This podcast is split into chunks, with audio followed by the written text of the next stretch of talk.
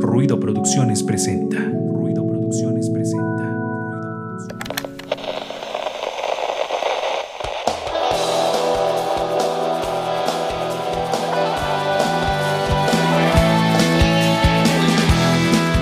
Esto es Ruido de Fondo, un espacio para compartir, difundir y crear contenido cultural independiente.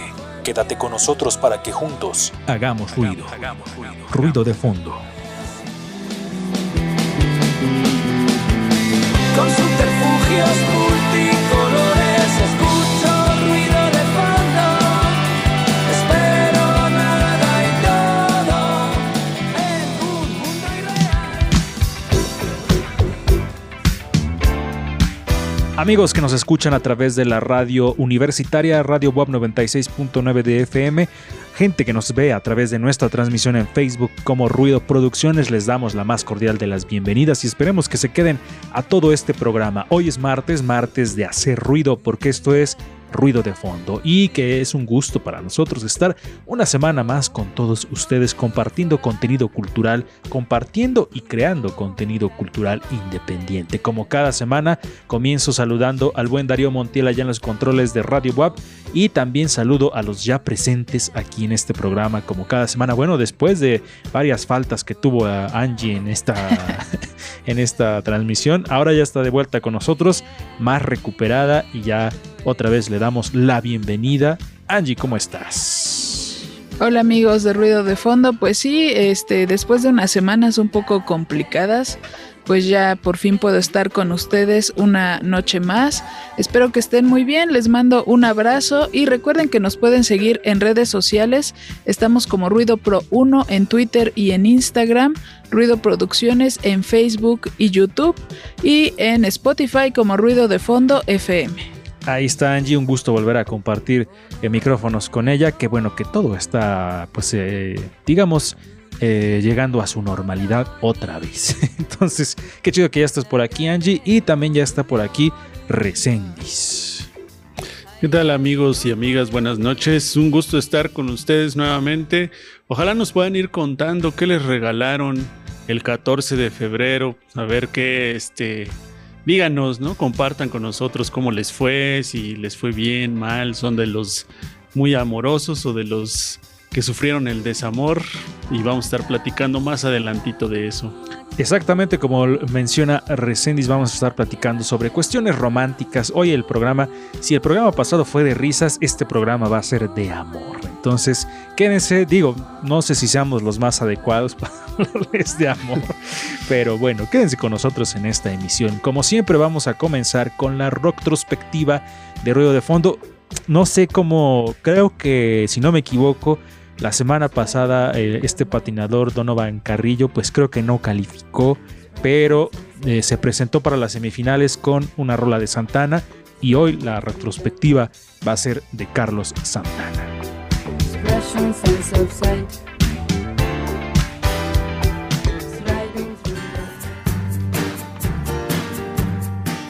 El pasado suena en retrospectiva.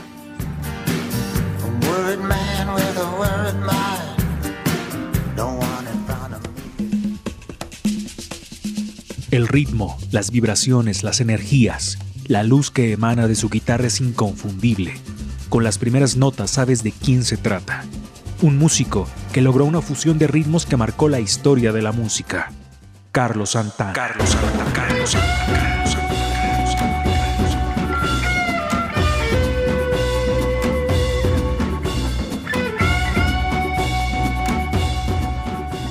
Nació en Jalisco, México en 1947.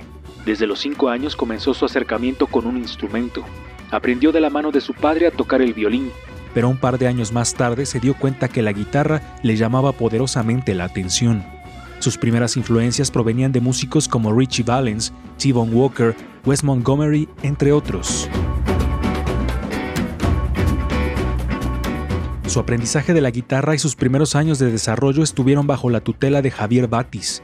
En este periodo, su familia se había asentado en Tijuana. Poco tiempo después se mudaría nuevamente, esta vez a San Francisco.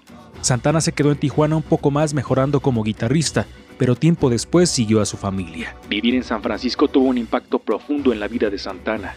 La mezcla de muchas culturas y la prevalencia del movimiento hippie lo influenciaron en gran manera.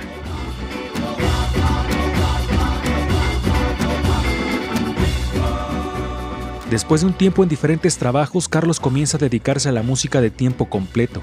Santana acudía de manera constante al Club Fillmore West, propiedad de Bill Graham. Una noche, el club se había quedado sin uno de sus números estelares, así que Graham arma una banda improvisada con diferentes músicos. En ese momento, Santana se había hecho de un manager, Stan Markham. Él recomienda a Santana para esta banda de emergencia. La audiencia y el dueño del club quedaron impresionados con la forma de tocar de Santana y, comienza su carrera.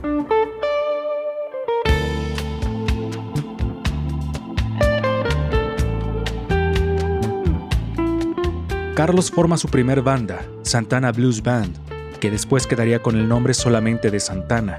La banda firma un contrato con la CBS Records, pero antes que el primer álbum saliera a la luz, Bill Graham, quien tenía peso dentro de la organización del mítico festival de Woodstock, recomienda a la banda para ser parte del cartel. La actuación de Santana en este festival lo catapultó a la fama.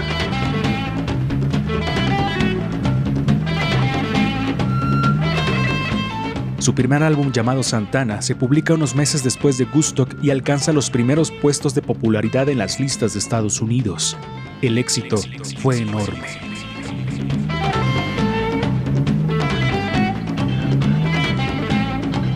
El éxito repentino comenzaba a provocar algunos problemas en la banda, derivados de incompatibilidad de ideas creativas. Aún así, logran grabar su siguiente álbum, Abraxas. En este disco encontramos algunos de sus más grandes éxitos.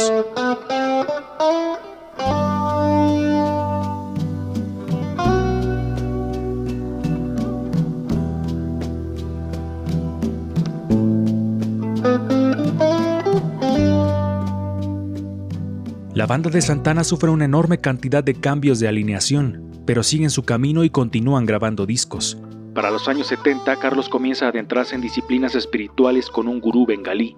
Esto influenció en su música y una lista de álbumes llevaban este nuevo rumbo, más hacia el lado del jazz y la experimentación, sonido que no fue muy bien recibido por sus seguidores y por la crítica.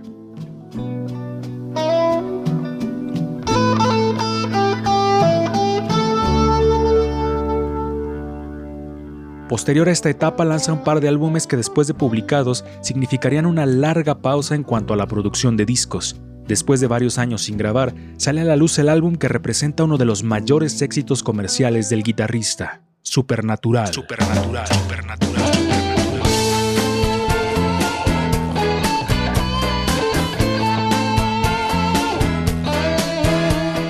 Primeros lugares de popularidad y nueve premios Grammy hacían resurgir a Santana.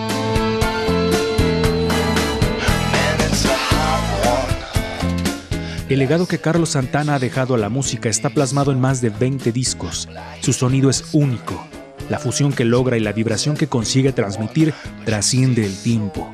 Santana se quedará para siempre en la historia de la música. La retrospectiva en ruido de fondo.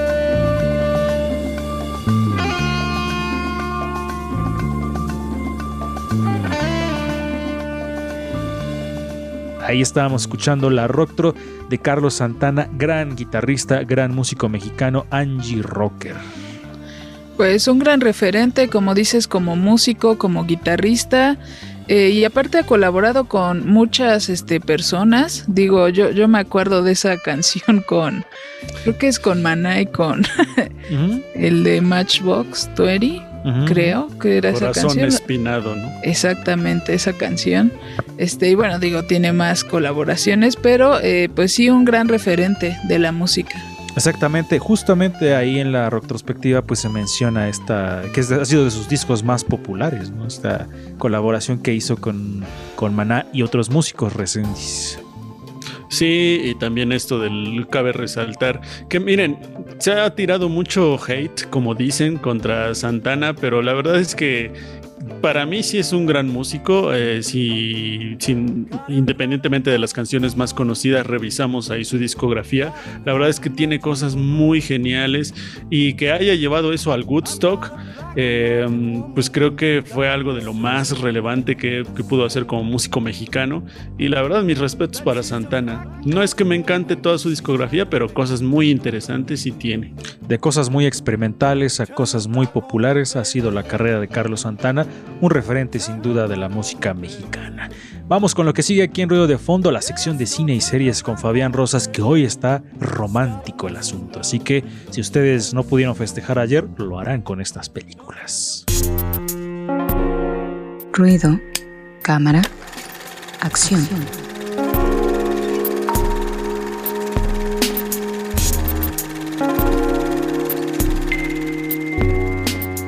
Amigos de Ruido de Fondo, ya estamos en la sección Ruido, Cámara, Acción, Cine y Series aquí en su programa Ruido de Fondo con Fabián Rosas. Fabián, ¿cómo estás? Hola, muy buenas noches. Es- es- Este, me encuentro bien, este. Espero que estas recomendaciones les gusten. Perfecto, siempre como que lo agarré en curva. y como- me, me encuentro bien, Sí, creo, sí, pero bueno. completo. Eh, así empezamos, ya ven, para que vean que este, este rollo es divertido. ¿no? Este rollo ya me oigo, me oigo bien chaburruco, pero bueno. Sigamos con. Digo, ya, ya escucharon que en la, en la temática del programa de hoy vamos a estar platicando sobre cosas, pues como ya ayer fue 14 de febrero, pues no queríamos dejar pasar, subirnos al tren de las tendencias. Entonces, les, eh, a lo mejor ustedes no pudieron celebrarlo, porque pues lunes y ese tipo de cosas. Entonces, a lo mejor el fin de semana se van a reunir con alguien y van a poner eh, películas para pasársela bien o series. Pues hoy Fabián nos trae este tipo de recomendaciones. Adelante, amigo, con la primera. Sí, bueno, la primera es, se llama El piano.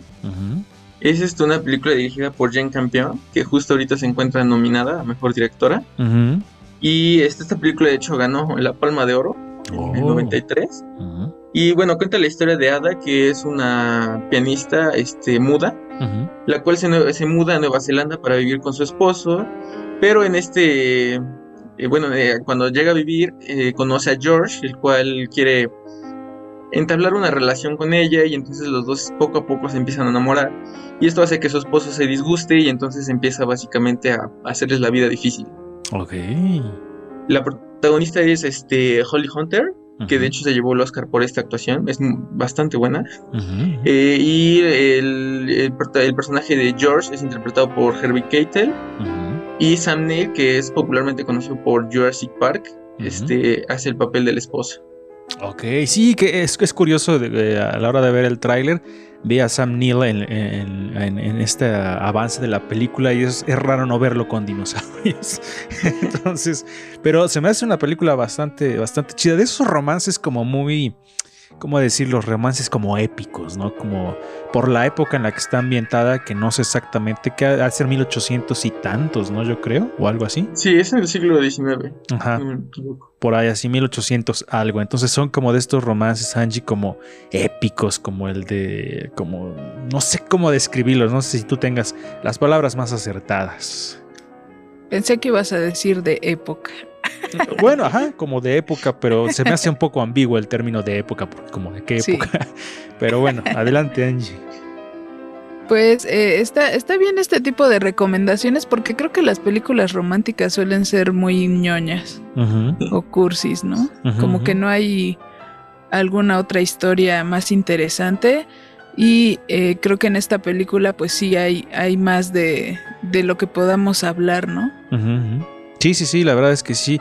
Y es, es también este Resendiz es de estos romances como de, ay, como el de lo prohibido, como el de la pasión, como el de la, la señora que ya no estaba tan a gusto y de repente conoce a ese hombre que le enciende la llama que le hacía falta. Entonces siempre también es pues, interesante este tipo de, de historias. Sí, porque siempre nos gustan más las historias con complicaciones que las, que las felices. Entonces nos, nos fascina la, complejidad de las relaciones, lo imposible, lo trágico. Pero bueno, pues eh, siempre ver una película de buen romance viene bien, ¿no? Y como dices, que no sea así la clásica historia que ya se ha visto tantas veces, así que pues yo interesado de verla. Ahí está esta eh, recomendación, Fabián. ¿Y dónde la podemos ver? ¿Hay alguna plataforma o algo así? Ese es el problema, la verdad es que estuve buscando plataformas y lamentablemente no la encuentro. Estaba en Netflix, hace no mucho estaba en Netflix, entonces espero que la vuelvan a subir ahí. Mm, Más que nada ahorita porque pues, como tienen a la directora de Ah. cabecera, entonces supongo que tendrán que subirla pronto. Y, ajá, justo, la verdad es que a mí los romances así son los que me gustan. Son como entre trágicos y que al final les cuesta trabajo poder quedarse juntos. Sí, la verdad es que siempre esas historias son, son atractivas, ¿no? Y aparte, pues si, si estás pasando por alguna situación, pues es como, ay, como que te inspira la, la película. Pero sí se me hizo muy interesante eh, la cuestión de los vestuarios, la ambientación y todo eso se me hace que está muy chida. Y digo, si fue ganadora eh, de la Palma de Oro, pues es, un- es algo ya que se tiene que tomar en cuenta. Entonces, esa es una, el Pero piano. como que Fabián está muy pequeño para amores trágicos, ¿no? Entonces, Así, hay, Es cierto. hay- hay que, hay que estar atentos con las toxicidades, porque ya luego de grandes es un relajo, ¿verdad, Angie? que, que no te escuchamos bien lo que dijiste, Lalo Mendoza. No, qué bueno que no me escucharon, pero sigamos entonces con... es que de pronto tenemos problemas de comunicación en Va. Río de Fondo, entonces adelante con la, con la siguiente, Fabián. Va. Este, la siguiente, como tal, es una película, pero es una película que pertenece a una trilogía. Entonces, la verdad es que la trilogía me gustaría recomendarla. La trilogía se llama la trilogía Before. Y esta película, bueno, la primera se llama Before Sunrise. Es dirigida por Richard eh, Linklater, el cual es un director que es muy curioso porque a él le gusta que sus historias sean grabadas en tiempo real. Él hizo una película que duró 10 años de grabación y esta trilogía, ¿verdad? O sea, cada película tiene un lapso de 9 años. De que se grabó la primera y la segunda. Y pues la primera trata sobre Jesse y Celine, que son unos jóvenes que van en un tren en Europa, y en los cuales se conocen y básicamente se agradan. Y deciden pasar la noche juntos y hablar y conversar y poco a poco pues se van enamorando. ¿no? Y bueno, al final de esta película prometen volverse a ver y el caso es que, de hecho ellos mismos en una parte mencionan que de broma no verse por 10 años. Pues precisamente eso pasa en, en- en la historia y es hasta la segunda película, 10 años después, que se vuelven a reencontrar. Y todavía la tercera son otros 10 años más de lo que pasó en su relación. Oh, ya entendí. No me quedaba claro lo de en tiempo real, pero ah, eso está bueno. Digo, bastante tiempo para esperar, pero sí, eh, es como también de estos, de estos romances como medio de- como de ensueño, ¿no? Como de, ah, conozco a un extraño en un tren y nos agradamos y es un flechazo a primera vista. Entonces también son de esas historias un poco light, pero que se agradece esto y aparte con la peculiaridad, Angie, del, del tiempo real, que yo nunca había escuchado de esta, de esta cuestión. No, yo tampoco. Y ahorita que estaban diciendo eso del tren, me acordé de otra película, la de Eterno Resplandor, de una mente sin recuerdos. Ves que, bueno, ven, bueno, los que no han visto, pues véanla. Y ya no cuenta como spoiler porque ya pasó mucho tiempo. Sí. Pero ahí se encuentran, ¿no? Es cuando se vuelven a encontrar ahí en el tren. Entonces, bueno, me acordé y qué interesante, este, imagínate ver a los mismos actores en tanto tiempo, ¿no? Y que haya 10 años de diferencia. Ahora, ahora estoy este, intrigada. Tendré que ver esa película. Eh, ¿Quiénes son los protagonistas, Fabián, de esta historia? Eh, ella es Juliette Delphi, una actriz francesa bastante buena, y este, él es Ethan Hawke. Bueno, últimamente se ha vuelto muy popular Ethan Hawke. ujú, ujú. Ok, y esta la... Este, Adelante, adelante. No, no, no. Ah, ok. Ah, esta la podemos ver en alguna plataforma. Sí, las tres de hecho se encuentran ahorita en HBO, entonces valdría la pena. Y, ah, bueno, algo que quería como agregar es que, de hecho, ajá, digamos que cada película que va pasando, este, como que dejan a un lado lo- la parte idealizada por convertirse como en un romance más realista cada vez más. Mm, ok, ah, entonces hasta reflejan un poco la madurez de lo que es una, una relación. Está bastante interesante ese dato Resendiz. Sí, totalmente. Eh, iba yo a, a preguntar, ahora, aprovechando esto de las historias que comentas. Mm, bueno, no se relaciona tanto, pero ¿Cuáles, ¿Cuáles son sus películas favoritas de amor del, del cine? Aprovechando que está aquí Fabián, hay que preguntar.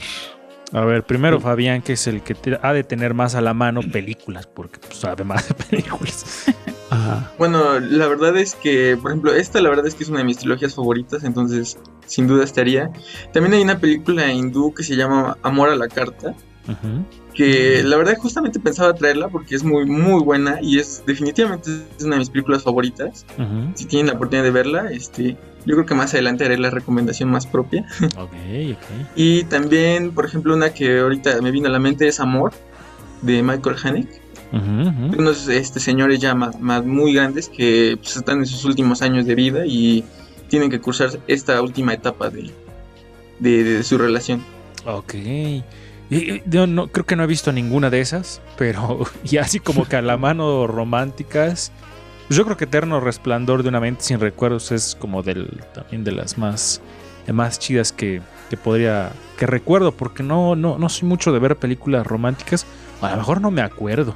Pero bueno, Angie, tú sí tienes tus tres. Seguro la de la de Amarte duele. es Un buena. clásico. Adelante, O adelante. Titanic. Ah, bueno, Ay, no. Bueno, pero cada vez que Muy sale en. Canal 5 sí la veo. Bueno, muy horrible el por cursi. Pero la otra vez estaba yo escuchando un, un- igual un análisis y sí, de verdad es una de las películas más románticas que ha existido por excelencia. O sea, la actuación está muy bien, la historia está muy bien. Lo que pasa es que a lo mejor he- hemos pensado que es algo muy horrible, pero pues no, o sea, la historia creo que vale la pena, ¿no? Pues es Creo que tal vez fue choteada. Ajá, sí. Podría ser Ghost, la sombra del amor también, ¿cómo no? que es Otra un- vez no te escuchamos. Ah, es que les decía que Ghost, la sombra del amor. Entonces, esa podría ser una de esas películas. Dicen que no me escuchan, pero bueno, si ustedes me están escuchando en la radio y en la transmisión en Facebook, pues eso es lo que No nos. Lo se que. oye nada de. Ahora sí no, no se oye nada del audio. Tenemos problemas de comunicación como las parejas. Sí, lo- Entonces, no sé si allá me estén escuchando o no, mis compañeros. Sí. Sigamos Sí, entonces. Digo, ya estamos por terminar, así que gracias a los que nos están escuchando y gracias a Fabián por estas recomendaciones. Entonces nos quedamos con eh, Before o After Sun. ¿Cómo era esa? Este, el piano y Before Sunrise. Ah, ok, Before Sunrise. Entonces ahí están estas dos recomendaciones aquí en la sección de cine para que ustedes festejen si no pudieron ayer hacerlo el 14 de febrero, pues para el fin de semana. Así que gracias Fabián, gracias, nos vemos en la siguiente semana. Vamos a lo que sigue aquí en Ruido de Fondo.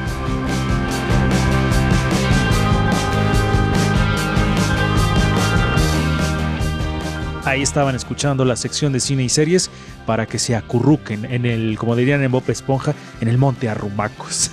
Entonces, ahí están estas recomendaciones. Y ahora vamos con Angie y Mujeres en Frecuencia. Pues en esta ocasión vamos a escuchar a una música de la ciudad de Puebla, vamos a escuchar algo sobre Audrey Funk. Esto es Mujeres en Frecuencia y regresamos. Mujeres en Frecuencia.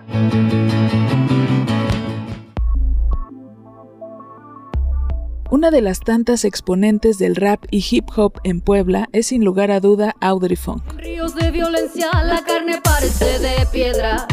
Audrey Bustos Díaz, originaria de Mayorazgo, inició a los 15 años como vocalista en una banda de reggae llamada La Quinta de San Juan. En la época que también iniciaban bandas poblanas como los Guanábana, los Pegajosos y los Santísimos Snorkels.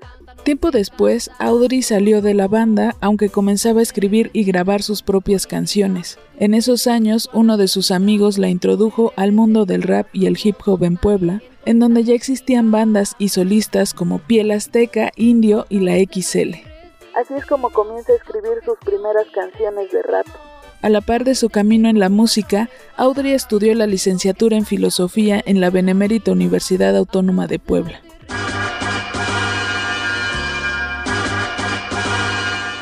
En el discurso de Audrey Funk, la lucha social siempre está presente. Se enuncia al feminismo y al arte como una forma de empoderamiento y de herramienta de cambio. No se puede concebir el arte sin conciencia y sin una acción a consecuencia. Audrey Funk pertenece al colectivo Mujeres Trabajando, el cual se fundó en 2009 y reúne artistas del hip hop, skateboarding y cultura urbana en México. También en 2014, junto a las MC Rebecca Lane de Guatemala y Nakuri de Costa Rica, realizó el proyecto Somos Guerreras, con el cual recorrieron México y algunos países de Latinoamérica y Europa, con el objetivo de presentar al hip hop como espacio de lucha feminista. Entonces yo siento que un, gran problema es que las mujeres que estamos en la música, en cualquier tipo de música, no nos articulamos. Porque si nosotras no nos enunciamos, nadie lo va a hacer y está comprobado, ¿no? Nadie nos hace el paro de tomarnos en cuenta si no somos nosotras. Hace ocho años, Audrey se fue a vivir al Bronx en Nueva York.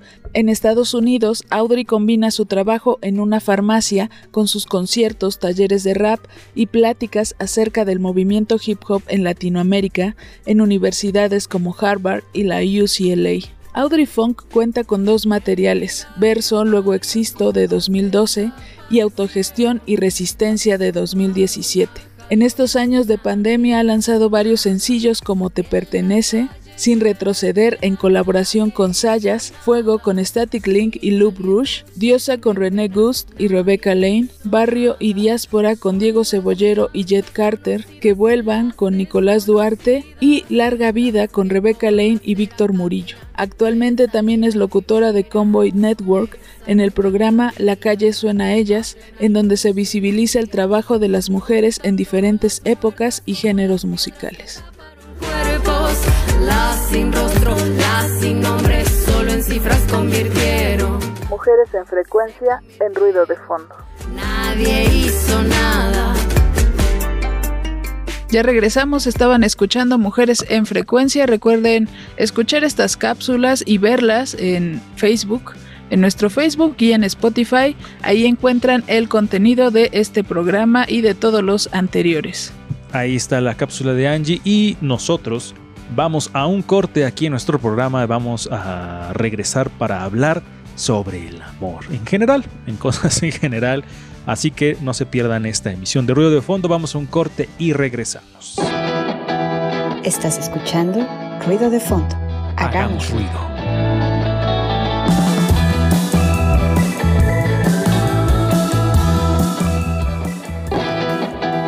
Estás escuchando Ruido de Fondo. Hagamos ruido.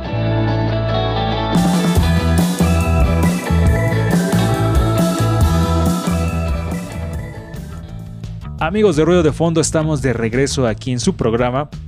Pero antes de comenzar de hablar de cosas románticas, vamos con los encuentros sonoros aquí en nuestro programa.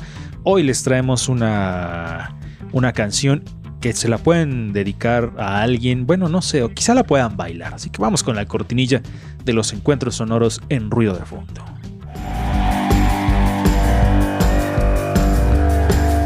Encuentros sonoros. Las propuestas musicales de la semana aquí en Ruido de Fondo.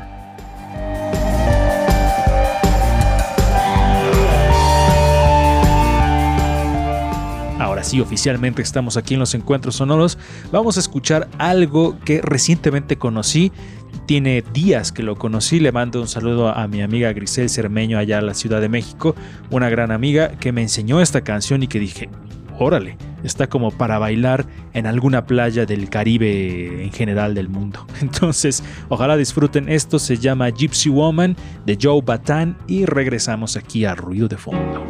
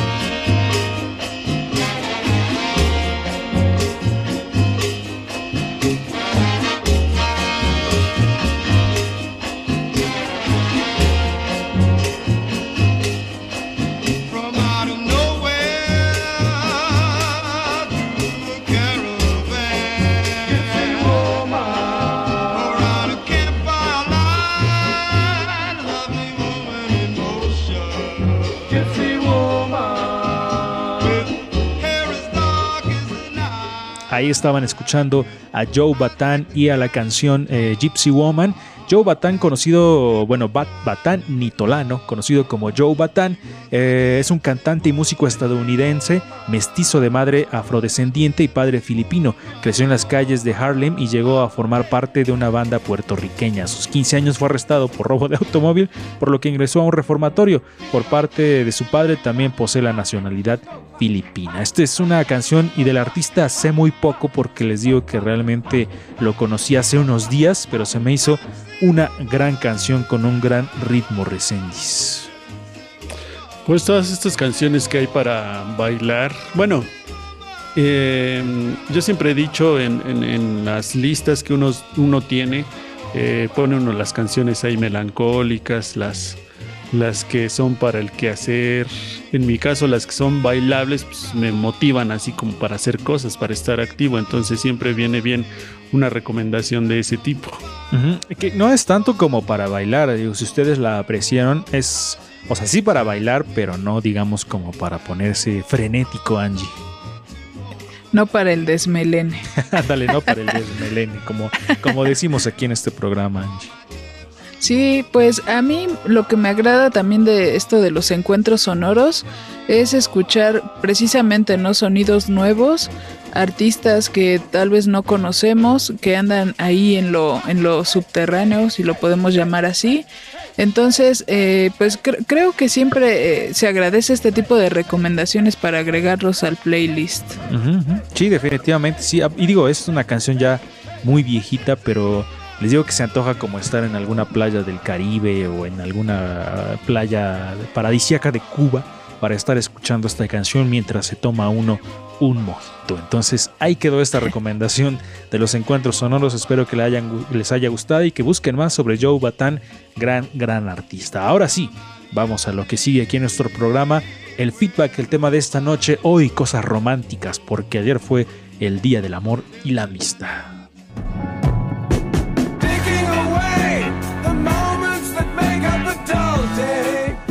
Feedback, el tema de esta noche en ruido de fondo.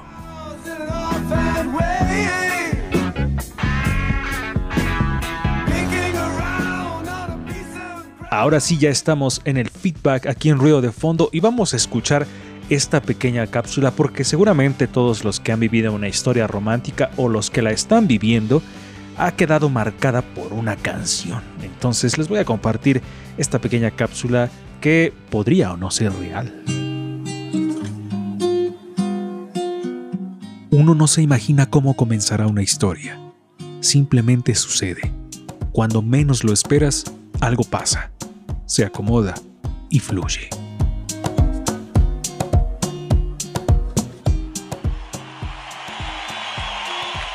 Recuerdo perfectamente ese momento, las sensaciones, los sonidos. Asistí como fotógrafo a un festival musical en mi ciudad, de esos festivales masivos, demasiada gente, mucha música. Era mi primera vez en ese ambiente. Había asistido a un sinnúmero de tocadas pequeñas, pero nunca a un concierto masivo.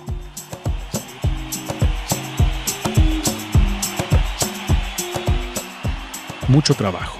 El sol abrasador pasa factura muy rápido, pero la emoción siempre resulta un bálsamo para el cansancio. Aunado a eso, el lugar, un campo de fútbol inundado por las lluvias de la temporada. Comenzamos la mañana con los pies bajo el agua, situación que nunca cambió durante todo el día. Entre todo lo que sucedió ese día recuerdo cuando la vi. Una chica sencilla, hasta un poco tímida me pareció, pero de una belleza singular. Algo en ella me hizo clic. Un lindo clic.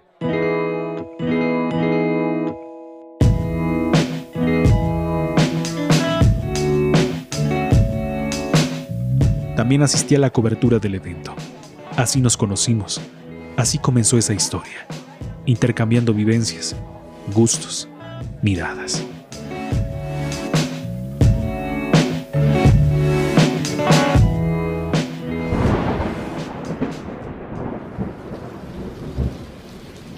Casi al final de la jornada la lluvia era demasiado fuerte. Todo estaba inundado. Todos comenzaban a retirarse. el trabajo había terminado. Ella comenzó a guardar sus cosas para irse. La vi caminar con el agua casi hasta las rodillas. Se iba. Yo necesitaba verla de nuevo, necesitaba saber más de ella. Antes que se fuera, corrí en medio de la lluvia para saber su teléfono.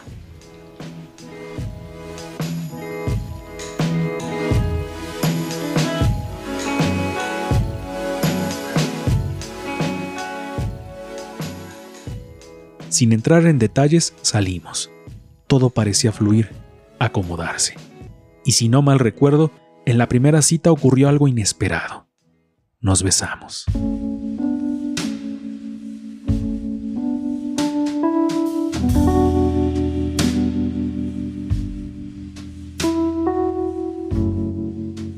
Uno ve en las películas esas escenas cliché románticas de las parejas que se gustan y cuando ocurre el primer beso suena una canción que envuelve la toma. Parece falso, pero sucede. Cuando la besé por primera vez, una canción llegaba a mis oídos. Fortuna es lo que siento. Soy feliz con lo que tengo. La dicha está en el universo. Y amanecí para disfrutar. Ese día, ese beso, esa historia. Sí, cuando se está feliz, la vida sí parece color de rosa. Todo bien al 100.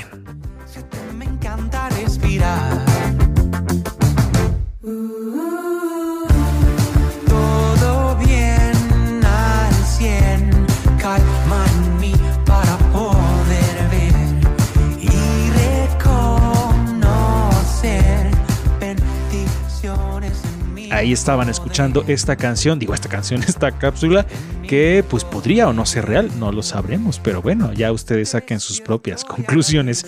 Siempre eh, las relaciones eh, románticas, bueno, en general las relaciones, pero bueno, ahora que estamos platicando sobre cosas de romance, Angie, quedan marcadas por una canción. Entonces, en esta que pues no se nos platica, ¿verdad? En esta cápsula quedó marcada por este esta canción que se llama eh, de Caloncho, que se llama. Ay, ¿cómo se llama la canción? Este. ah, Optimista. Fortuna, no, optimista, optimista, optimista se llama la canción. Pero bueno, no sé en tu caso, Angie, si tengas algún momento así como de esos de película que haya quedado marcado por una canción. Pues tengo, tengo varios, tengo incluso una playlist. Ajá, ok, ok. Yo sí ver. soy de ese tipo de personas. Ajá. A ver, compártenos algunas de, o algún momento, en específico un momento que haya quedado guardado con, con esa, con esa canción. Me voy a quemar, no es cierto. Qué, quemo- qué quemón. Bueno, ya, ya, no es como que no lo haya hecho en este programa, ¿verdad? Pero bueno, yo, yo tengo muy eh, marcada esta canción eh, que es de Iván García, Ajá, la de ajá. Chicos Modernos. Eh, pues precisamente íbamos ahí en un en el camión Tú y, tú e Iván García iban en y sí iba yo. No, no, no, no, Iván, Iván ya ahí tiene este. Saludos a, a Gema. Ah, saludos a Este, Gema, no, saludos. iba yo con. Este, no, iba yo con otra persona. Y justo me recargué en él y pues me acordé de esa canción porque justo decía eso, ¿no? De que con tu cabeza en mi hombro. Ah, ok. Pero no sonó, digamos, en ese momento, no iba puesta en el No, radio no. del camión o algo así. No, es- estaba difícil, ¿no? Que, que sonara Iván García en, en, en la grupera. Uno nunca sabe. eh, por ahí alguna vez Iván había dicho que era el vampiro de qué, norteño o vampiro no sé qué había puesto en, en sus redes o algo así. Pero bueno, el caso es que así la, la historia de Angie que de la emoción hasta se quedó trabada su cámara. Entonces no sabemos qué le sucedió. Ya regresé, amigos. Hay problemas técnicos. este sí, decía yo lo de la canción de Chicos Modernos de Iván García. Ok. Que bueno, ahorita que recuerdo, pues bueno, a esta persona, pues yo le escribí un montón de mis primeras canciones, entonces pues qué más, ¿no? Pues sí, la verdad es que inmortalizar a alguien en una canción ya es una cosa mayor. Entonces, si nos está escuchando esa persona, pues, pues nada, pues quedaste inmortalizado en una Valóralo. canción por las cosas que hiciste, pero bueno, adelante. Entonces, ahí vamos con, con Resendiz que nos iba a contar también sobre si había alguna canción en particular que haya sido de estas características. Pues sí, eh, no, no tengo canciones como que precisas de, de- de algún momento en, en particular. Eh, aunque, pues, eh, no sé, luego en algún viaje o en algún este. En, algún camión como Angie, ¿no? Cuando vas a ver a alguien, me acuerdo que este sonaba mucho. Es que hasta me va a dar un poco de vergüenza, pero pues es las canciones que yo escuchaba ahí. En una vez iba yo en un camión y, y sonaba, por ejemplo, de Four Seasons, ¿no? Este, entonces son estas canciones de I Got You Under My Skin. Me recuerda mucho precisamente esos viajes, ¿no? En, en- en- en- en autobús. O este, pues no sé, eh, creo que hay veces que canciones que son como pues no que sean especiales, sino que suenan en el momento. Pero me acuerdo también de otra especial que fue para mí, que es la de esta canción de Quo Lazarus, que se llama Goodbye Horses. Eh, igual, ¿no? Pero representan un poco tor- de tormento, de tormento en las relaciones. Ok, ¿Y ustedes qué opinan de, de esta parte de que nunca debes dedicar las canciones que te gustan? Porque y, y se quedan ahí manchadas. en- digo, en- si, si son casos chidos, eh, como el de la cápsula que escuchamos, pues está bien, ¿no? Pero si son momentos terribles eh, y la de, bueno, más bien, se la dedicas a alguien con quien terminaste de mala manera o algo así. Ustedes sí son partícipes de, ah, mejor le dedico otra que no sea de mis preferidas, Angie. ¿Tú cómo ves? Pues a mí ya me pasó que había una banda, los Cranberries, que no podía yo escuchar después de que tuve ahí una, un- una historia tormentosa. Ok. Pero pues bueno, ya, ya después de un tiempo que ya, ya dije, ya fue demasiado drama eso, ¿no? Pues ya lo volví a escuchar y lo disfruté igual. Entonces creo que, eh, eh, pues sí puede causarte, o sea, si es una canción que de verdad te gusta mucho, yo creo que tal vez no es buena idea dedicarla. Pero si no, pues yo creo que vale la pena arriesgarse. O hay quienes re- incluso reciclan canciones, ¿no? También este se me hace un- Ah, sí. un- una práctica bastante deleznable. Porque ¿cómo, cómo vas a reciclar?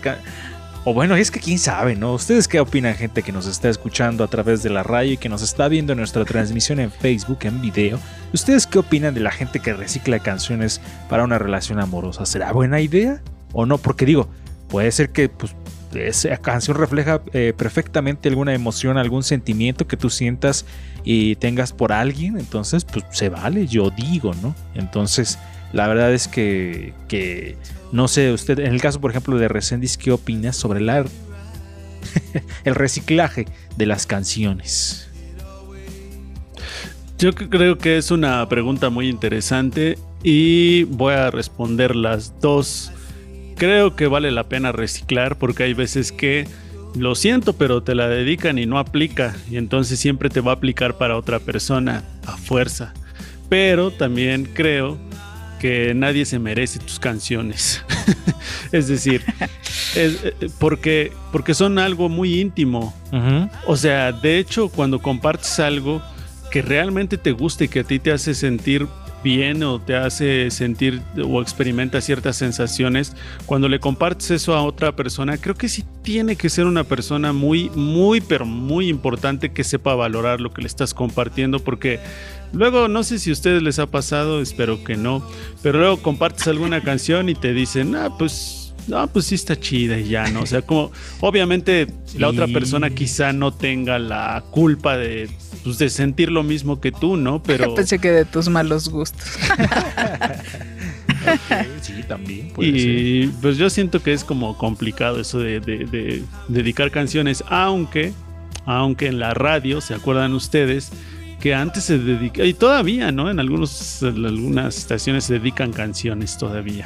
Sí, la verdad es que sí, un día deberíamos hacer ese ejercicio aquí en Ruido de Fondo, de que la gente vaya pidiendo sus canciones. Y yo, por ejemplo, Angie, estoy esperando el momento correcto de que, que llegue a aquella persona adecuada para que le dediquen algún eh, momento de la relación la canción Calico Skies de Paul McCartney, que se me hace una canción muy muy bella, entonces esperemos que en algún momento eh, pueda yo poner en mis redes sociales, ya encontré a esa persona que le voy a dedicar esta Ah. canción. Entonces ahí está ese asunto, pero no todos son canciones en esta cuestión del- del- de lo romántico y eso. También hay una práctica que creo, creo que se ha perdido mucho y esto es por el avance de la tecnología.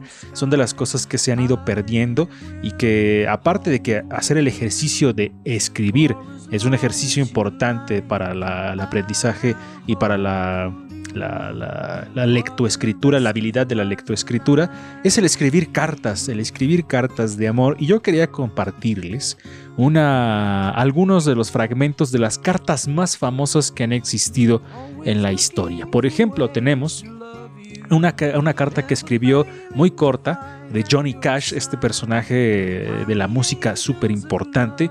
En algún momento Johnny Cash escribió, Feliz cumpleaños, princesa. Nos, hemos, nos hacemos viejos y nos acostumbramos el uno al otro. Pensamos parecido, nos leemos las mentes, sabemos que el otro quiere sin preguntar. A veces nos irritamos un poco, quizás a veces nos damos por sentado, pero de vez en cuando, como hoy, medito sobre eso y me doy cuenta de que la suerte que tengo, de la suerte que tengo de compartir mi vida con la mejor mujer que he conocido. Todavía me fascinas e inspiras, me influyes para mejor, eres el objeto de mi deseo, la razón terrenal número uno para mi existencia. Te quiero muchísimo, feliz cumpleaños, princesa John. ¡Ay! Que te escriba eso Johnny Cash. Está, pero increíblemente demoledor para tu corazón. Justo en mi cora, dirían por ahí Angie Rocker. Sí, son, son de esas palabras que calan. Todos bien tristes. Así, es una, una carta muy bonita. Eh, les comparto un fragmento de otra más antes de pasar con lo que nos iba a decir Resendis. Esto dice así: Mi niño, hoy hace 10 años que nos casamos. Tú seguramente ni siquiera recordarás ni el día, ni la fecha, ni nada. Yo sí. Ahí le mando esas flores y en cada una un montón de besos y el mismo cariño de toda la vida. Hoy en la mañana me acordé de aquello cuando desperté y dije, Zócalo, ya es rete tarde para irme a la escuela. A ver, ¿de quién creen que sea esto? Es del 20 de agosto de 1929. Es una mujer que se la dedicó a su pareja. ¿De quién creen que sea esta carta? Angie Rocker, ¿tú qué, qué dices? ¿De quién te imaginas que es? Ay, rayos, creo que voy a fallar mucho, entonces no sé. Tú aviéntale ya, ahorita. La gente también que nos está escuchando, díganos de quién creen que escribió esto en algún momento. Resentis, ¿tienes alguna idea en lo que piensa Angie? Mm, Chabela Vargas. Eh, ay, más o menos. Por ahí. A ver, Angie. O Frida. Ah, ya, ya ganó. Ni, ni- ya ni le dejaste oportunidad a. Pero esa yo sí. le escribió Frida Kahlo. Ahora sí creo que Resentis iba a decir algo. Ah, que, que no sé qué, qué tan eh, interesantes sean las cartas de. O, o esta carta que acabas de leer de Johnny Cash. Mm, me ha pasado que a veces cuando leo, eh, por ejemplo, estas cartas a Chepita, me parece, de, de Jaime Sabines, o algunas otras cartas que no, ahorita no recuerdo de quién. Eh, ah, de Federico García Lorca, que también creo que le escribía a Dalí. No sé, no me parecen tan increíbles. Creo que es mejor su trabajo poético cuando componen una canción. Habría que ver, por ejemplo, Sabina dedicando una carta como tal, ¿no? Y luego dices, "Mm, no sé, para hacer este personaje como que me hubiera esperado algo más espectacular. ¿O será que todos nos pega la cursilería y entonces escribimos lo más común, ¿no? Que también puede ser, porque no te esperas así un super poema, ¿no? Pues simplemente en una carta coloquial, no lo sé. A ver si, si, si más o menos. Este es de un personaje del rock sumamente conocido. Eh, a ver si adivinan de quién es. eh, La gente que nos está escuchando en la radio y la gente que nos está viendo en Facebook. ¿De quién creen que sea? Es de un personaje del rock. Y les voy a dar otra pista muy. eh, que probablemente les dé un norte todavía mayor. Es de un guitarrista. La felicidad está en ti. Así que suelta las cadenas de tu corazón y déjate crecer como la dulce flor que eres. Sé la respuesta. Abre tus alas y sé tú misma, libre. Te querré siempre. Ay, ¿no? ¿de quién creen que sea esta, esta pequeña carta que les digo es un personaje del rock y es guitarrista. Así que adelante Angie, porque tú no adivinaste la anterior, así que te damos la oportunidad. Por 10 mil Bueno. conejos de Monte Carlo. No sé, Brian May. No, tache, espantosa X para Angie. A ver, Resendis ya había respues- este, respondido una. A ver si esta le atinas. Está muy difícil. Eh, a ver, danos otra pista. ¿Es un guitarrista ya de, de- de antaño o...? Si ya es un guitarrista, otra pista más, ya no está con nosotros. Jimi Mm. Hendrix. Sí, Jimi Hendrix. Ah, mira. Vámonos. Se me hace que ya encontró la página Resendis donde estoy leyendo. las No, no para nada. Pero bueno, ahí está esa cuestión. Antes de seguir con esta dinámica, amigos, eh, Angie Resendis, algo que quieran pues a, a compartirnos en este programa de post 14 de febrero. Oye, yo tengo una carta a ver si. A ver. a Me ver, voy ver. a saltar una parte. Ok. ¿Es una carta tuya o cómo? No, Ah, A ver, a ver, dale. seguramente Lalo lo va a saber. Debo dejarte. ¿Por qué? No puedo decirlo. ¿A dónde iré? No puedes saberlo. ¿Cómo llegaré? Ah, todavía no lo decido. Pero puedo decirte algo. Cada vez que, escuche el- que escuches el viento, susurrará tu nombre. Edna. ¿Cómo no? Ese la escribió el profesor Seymour Skinner a Edna Krabappel en Los Simpson. sí, es cierto. que en no, realidad pero no, no, era su enamorado, ¿no? Secreto. Ajá, pero Ah, no era Bart. Ajá. Ah, pero- Sí, ah, le escribió creo Bart March y Sí. Homero, ¿no? Ah, sí. tienes razón, tienen razón, tienen toda la razón, sí, porque... eh, pero como para despedirse y que ahí terminara como ya la cuestión, escriben esta, esta canción. Digo, esta carta, sí, tienen razón. Eh, Eso sí, eso sí me pareció poético. O sea, yo cua- cuando vi ese capítulo y ves toda esta historia que hay detrás de, de Edna ok, ahí tenemos un poco... Eh, Es que teníamos un poco de problemas con el internet, entonces otra vez lo de Edna. Sí, que lo interesante es eso justamente, que, que uno cuando ya ve toda la historia y alrededor de un personaje ficticio, ¿no? Que le inventan un enamorado. Y esta forma de despedirse con esta carta a mí me parece crucial, ¿no? O sea, es- es, un momento en la, en la serie de Los Simpsons que dices, no manches, sí se la... Se, se- se- se- realmente se lucieron con eso. Sí, la verdad es que sí está muy, muy interesante y muy particular este capítulo de Los Simpson. Y este, para terminar, porque nos queda un par de minutos nada más, eh, a ver si adivinan de quién es esto. Te extraño y luego viene el nombre. 27 años han pasado y todavía deseo poder regresar el tiempo hasta aquel verano de 1980. Recuerdo todo, compartiendo nuestro café matutino, caminando juntos en el parque un hermoso día y ver tu mano tomando la mía que me aseguraba que no había que preocuparme de nada, porque nuestra vida era buena. No tenía idea de que la vida estaba a punto de enseñarme la lección más dura de todas. Aprendí el intenso dolor de perder a un ser amado de repente, sin previo aviso y sin tener el tiempo para un último abrazo y la oportunidad de decir te amo por última vez. El dolor y la conmoción de perderte tan de repente está conmigo cada momento de cada día. Cuando te toqué eh, el lado de, y ahí viene el nombre, en nuestra cama la noche del 8 de diciembre de 1980, bueno, ya está la fecha, me di cuenta de que seguía tibio. Ese momento ha quedado conmigo en los últimos 27 años y seguirá conmigo para siempre. Ah, triste, pero así vamos cerrando Río de Fondo. ¿De quién es esta carta? Angie Resendiz. Yoko, no. Sí, exactamente. Ah, ya le Sí. atinó para despedirnos, Angie. Yoko no. Ah, sí se ha terminado nuestro programa post 14 de febrero. Interesante esta dinámica. Mándenos sus cartas ahí a la transmisión. Recuerden que aquí termina la transmisión de Radio Bob, pero nos seguimos en, en la transmisión en Facebook para leer los mensajes que vayan llegando. Adiós, Angie.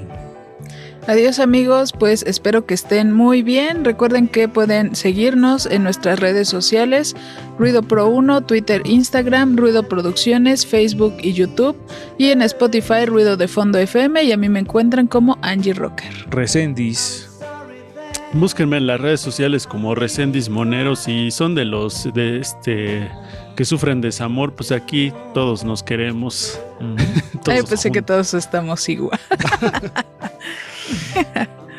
Ok, vámonos, esto fue ruido de fondo. No sé qué es esa seña que hace Angie. Es un corazón. Ah, yo pensé que ibas a decir como estoy tocando el violín más pequeño del mundo. Es una canción triste. Adiós, yo soy Lalo Mendoza y me encuentran como Lalo eh, Mendozar o no me acuerdo, luego les digo bien. Adiós.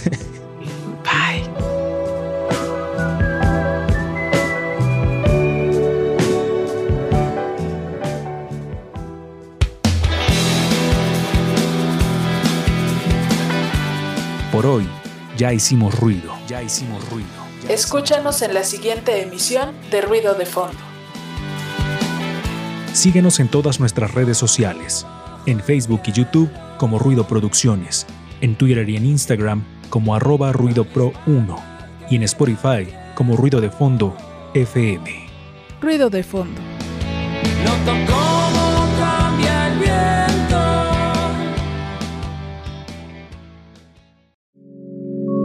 Ruido Producciones presenta. Ruido Producciones presenta.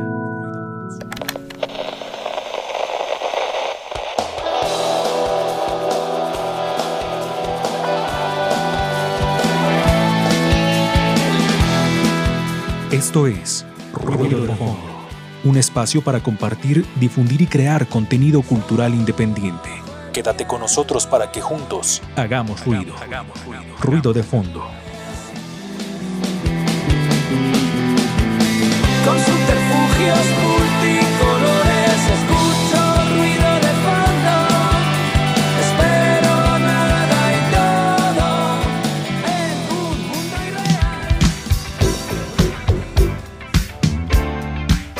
Amigos que nos escuchan a través de la radio universitaria Radio Web 96.9 de FM, gente que nos ve a través de nuestra transmisión en Facebook como Ruido Producciones, les damos la más cordial de las bienvenidas y esperemos que se queden a todo este programa. Hoy es martes, martes de hacer ruido porque esto es ruido de fondo y que es un gusto para nosotros estar una semana más con todos ustedes compartiendo contenido cultural, compartiendo y creando contenido cultural independiente. Como cada semana comienzo saludando al buen Darío Montiel allá en los controles de Radio WAP y también saludo a los ya presentes aquí en este programa como cada semana. Bueno, después de varias faltas que tuvo a Angie en esta en esta transmisión, ahora ya está de vuelta con nosotros, más recuperada y ya otra vez le damos la bienvenida.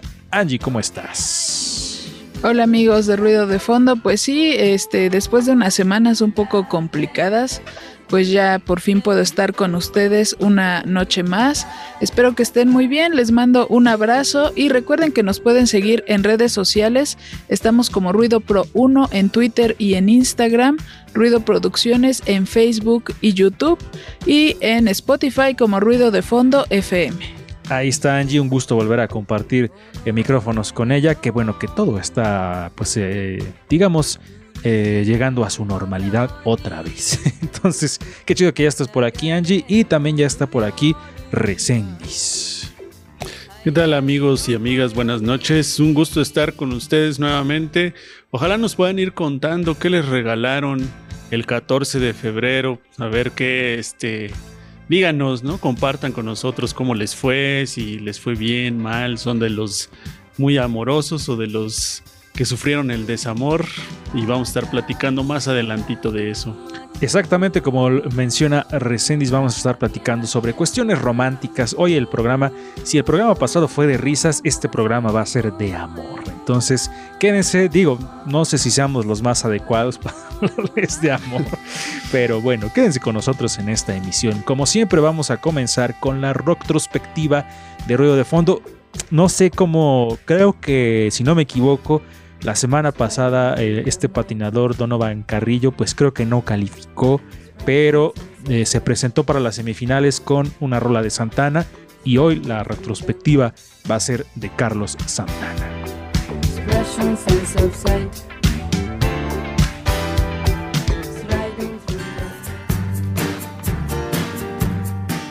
El pasado suena en retrospectiva.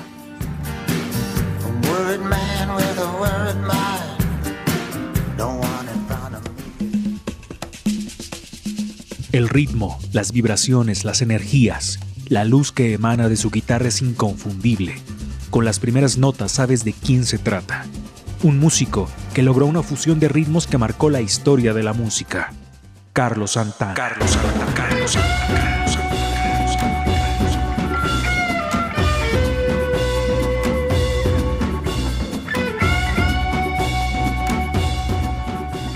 Nació en Jalisco, México en 1947. Desde los 5 años comenzó su acercamiento con un instrumento. Aprendió de la mano de su padre a tocar el violín. Pero un par de años más tarde se dio cuenta que la guitarra le llamaba poderosamente la atención. Sus primeras influencias provenían de músicos como Richie Valens, T-Bone Walker, Wes Montgomery, entre otros.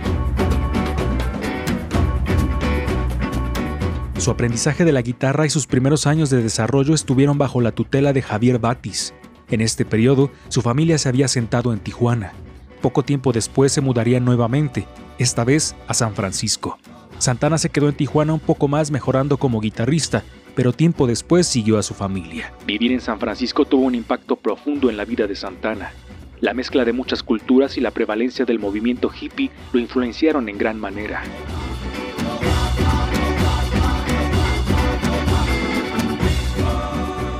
Después de un tiempo en diferentes trabajos, Carlos comienza a dedicarse a la música de tiempo completo. Santana acudía de manera constante al Club Fillmore West, propiedad de Bill Graham. Una noche, el club se había quedado sin uno de sus números estelares, así que Graham arma una banda improvisada con diferentes músicos. En ese momento, Santana se había hecho de un manager, Stan Markham. Él recomienda a Santana para esta banda de emergencia. La audiencia y el dueño del club quedaron impresionados con la forma de tocar de Santana y, comienza, su carrera.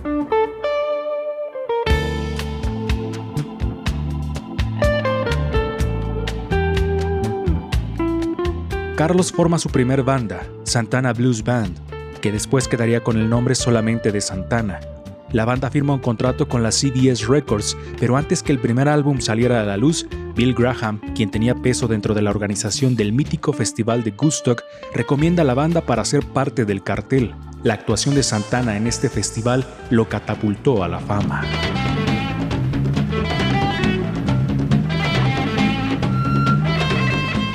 Su primer álbum llamado Santana se publica unos meses después de Woodstock y alcanza los primeros puestos de popularidad en las listas de Estados Unidos. El éxito fue enorme.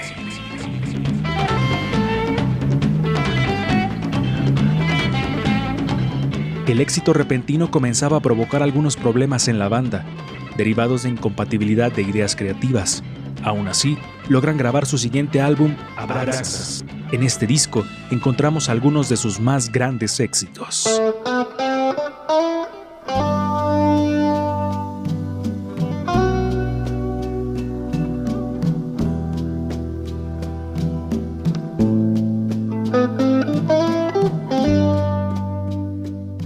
La banda de Santana sufre una enorme cantidad de cambios de alineación, pero siguen su camino y continúan grabando discos. Para los años 70, Carlos comienza a adentrarse en disciplinas espirituales con un gurú bengalí. Esto influenció en su música y una lista de álbumes llevaban este nuevo rumbo, más hacia el lado del jazz y la experimentación, sonido que no fue muy bien recibido por sus seguidores y por la crítica.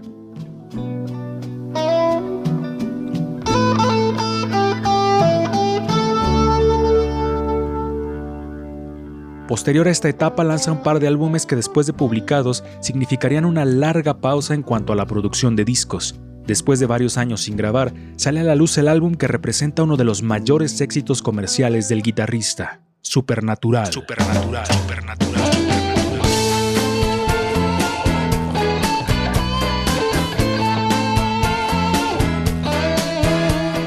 Primeros lugares de popularidad y nueve premios Grammy hacían resurgir a Santana.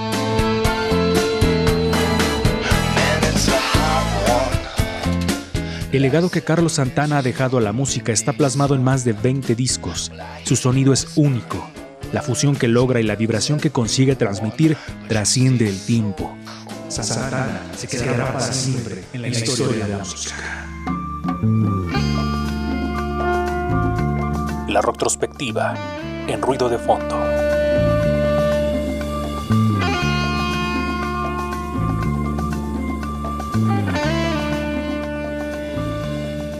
Ahí estábamos escuchando la Rocktro de Carlos Santana, gran guitarrista, gran músico mexicano, Angie Rocker.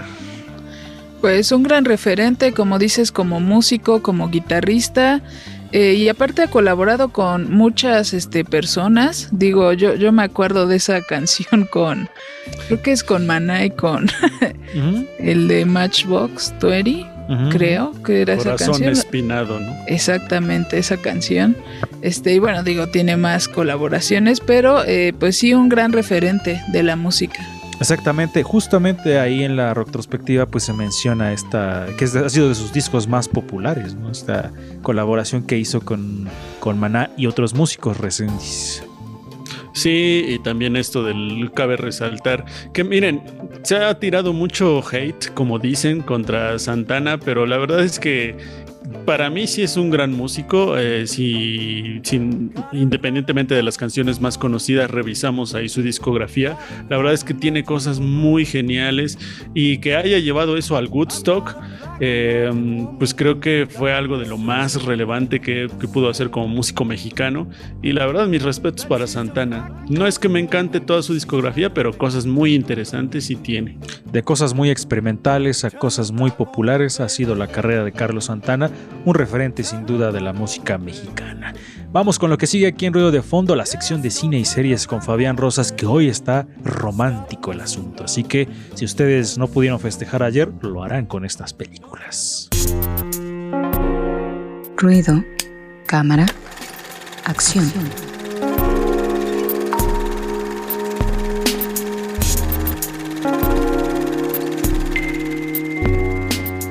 Amigos de Ruido de Fondo, ya estamos en la sección Ruido, Cámara, Acción, Cine y Series aquí en su programa Ruido de Fondo con Fabián Rosas. Fabián, ¿cómo estás? Hola, muy buenas noches. Es- es- Este, me encuentro bien, este. Espero que estas recomendaciones les gusten. Perfecto, siempre como que lo agarré en curva. como- me, me encuentro bien, Sí, creo sí. pero bueno. Completo.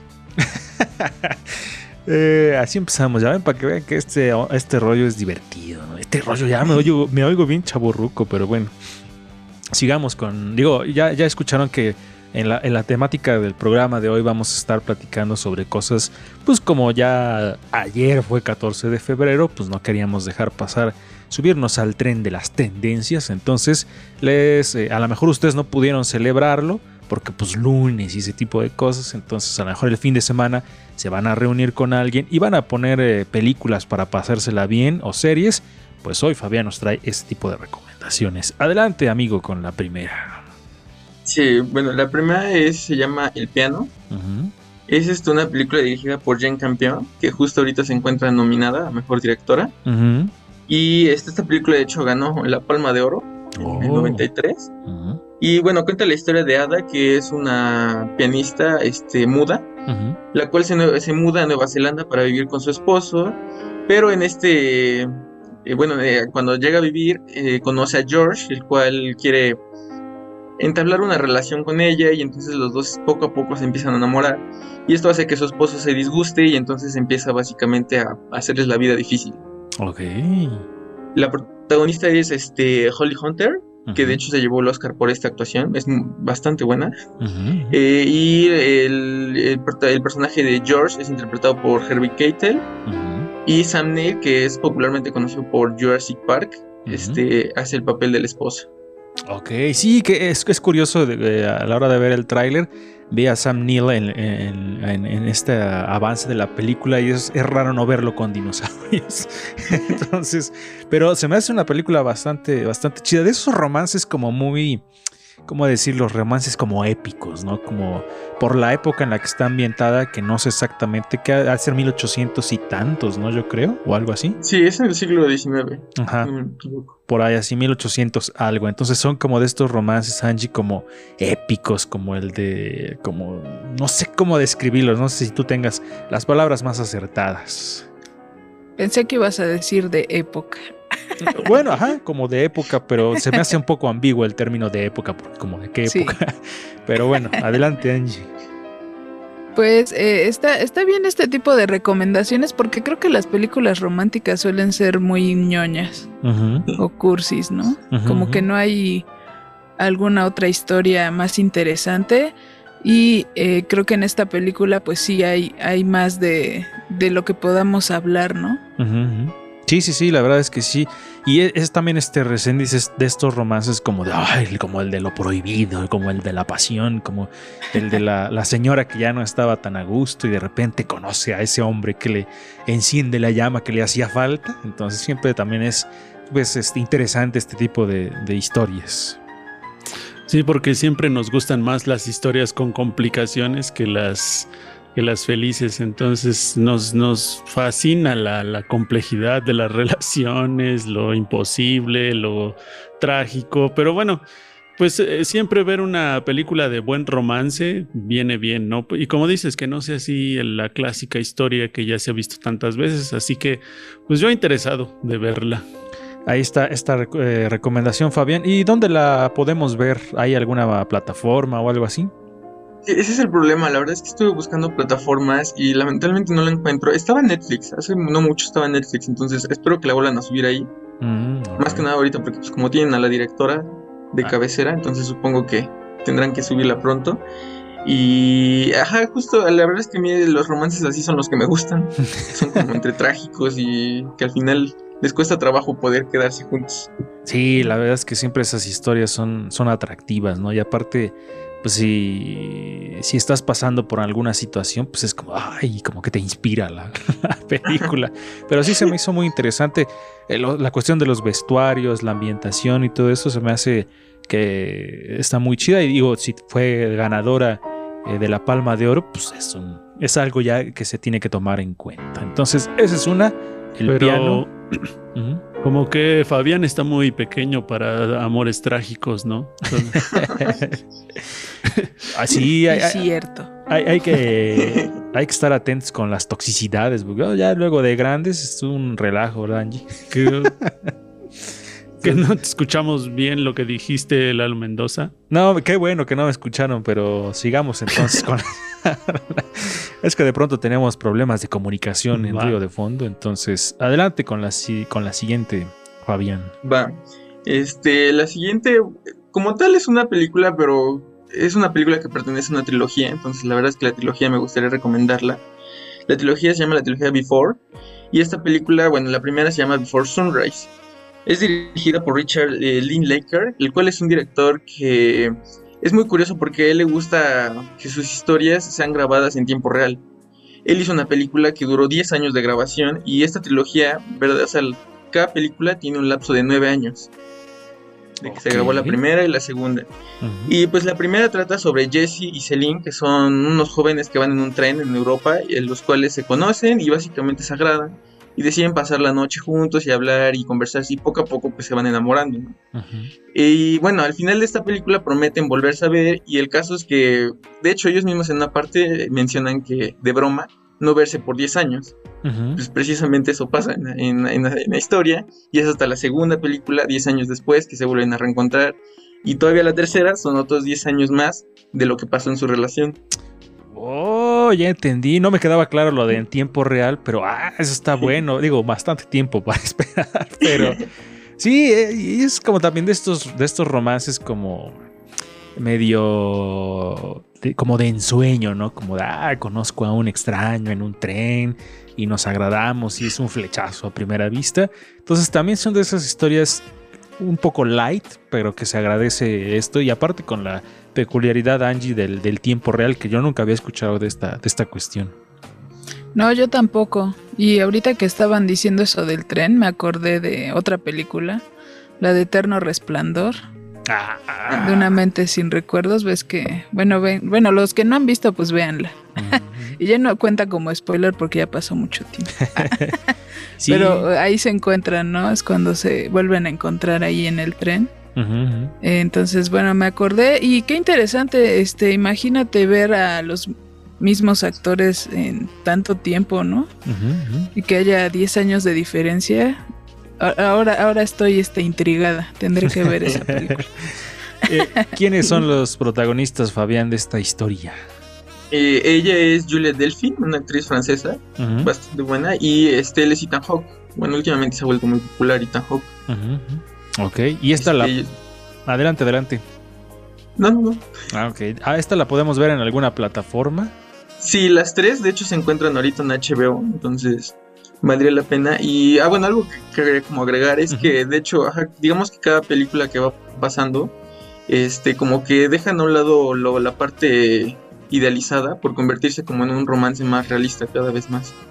Mm, ok. Ah, entonces hasta reflejan un poco la madurez de lo que es una, una relación. Está bastante interesante ese dato Resendiz. Sí, totalmente. Eh, iba yo a, a preguntar, aprovechando esto de las historias que comentas. Mm, bueno, no se relaciona tanto, pero ¿cuáles, tus- ¿cuáles son sus películas favoritas de amor del, del cine? Aprovechando que está aquí Fabián, hay que preguntar. A ver, primero Fabián, que es el que te- ha de tener más a la mano películas, porque pues, sabe más de películas. Ajá. Bueno, la verdad es que, por ejemplo, esta la verdad es que es una de mis trilogías favoritas, entonces sin duda estaría. También hay una película hindú que se llama Amor a la Carta, que la verdad justamente pensaba traerla porque es muy, muy buena y es definitivamente es una de mis películas favoritas. Si tienen la oportunidad de verla, este, yo creo que más adelante haré la recomendación más propia. Ok, ok. Y también, por ejemplo, una que ahorita me vino a la mente es Amor, de Michael Haneke. Unos este, señores ya más, más muy grandes que pues, están en sus últimos años de vida y tienen que cursar esta última etapa de, de, de su relación. Ok. Y- yo no, creo que no he visto ninguna de esas, pero y así como que a la mano románticas. yo creo que Eterno Resplandor de una mente sin recuerdos es como del también de las más, de más chidas que, que podría que recuerdo, porque no, no, no soy mucho de ver películas románticas. A lo mejor no me acuerdo.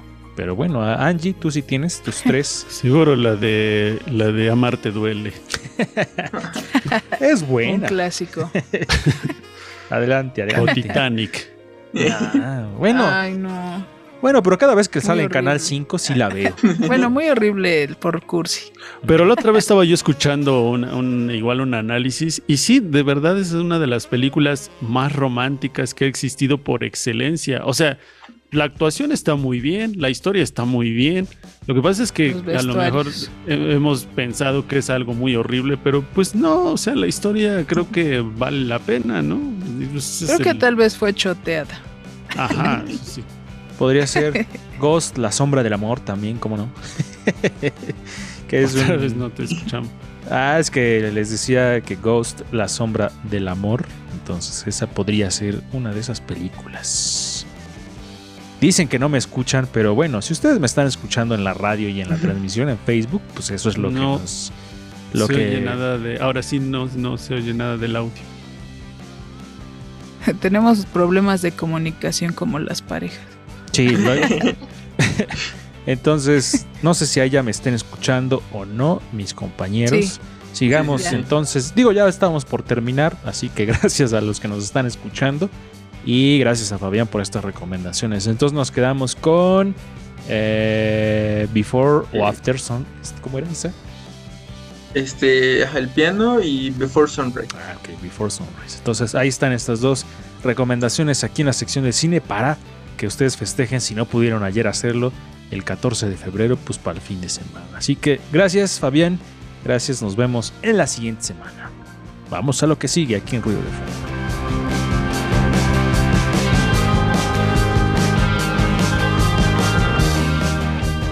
Ahí estaban escuchando la sección de cine y series para que se acurruquen en el, como dirían en Bob Esponja, en el monte Arrumacos. Entonces, ahí están estas recomendaciones. Y ahora vamos con Angie y Mujeres en Frecuencia.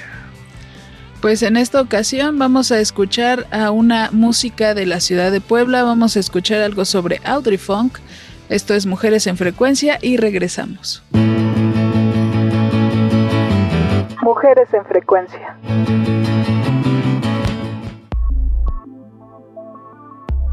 Una de las tantas exponentes del rap y hip hop en Puebla es sin lugar a duda Audrey Funk. Ríos de violencia, la carne parece de piedra. La Audrey Bustos Díaz, originaria de Mayorazgo, inició a los 15 años como vocalista en una banda de reggae llamada La Quinta de San Juan. En la época que también iniciaban bandas poblanas como los Guanábana, los Pegajosos y los Santísimos Snorkels.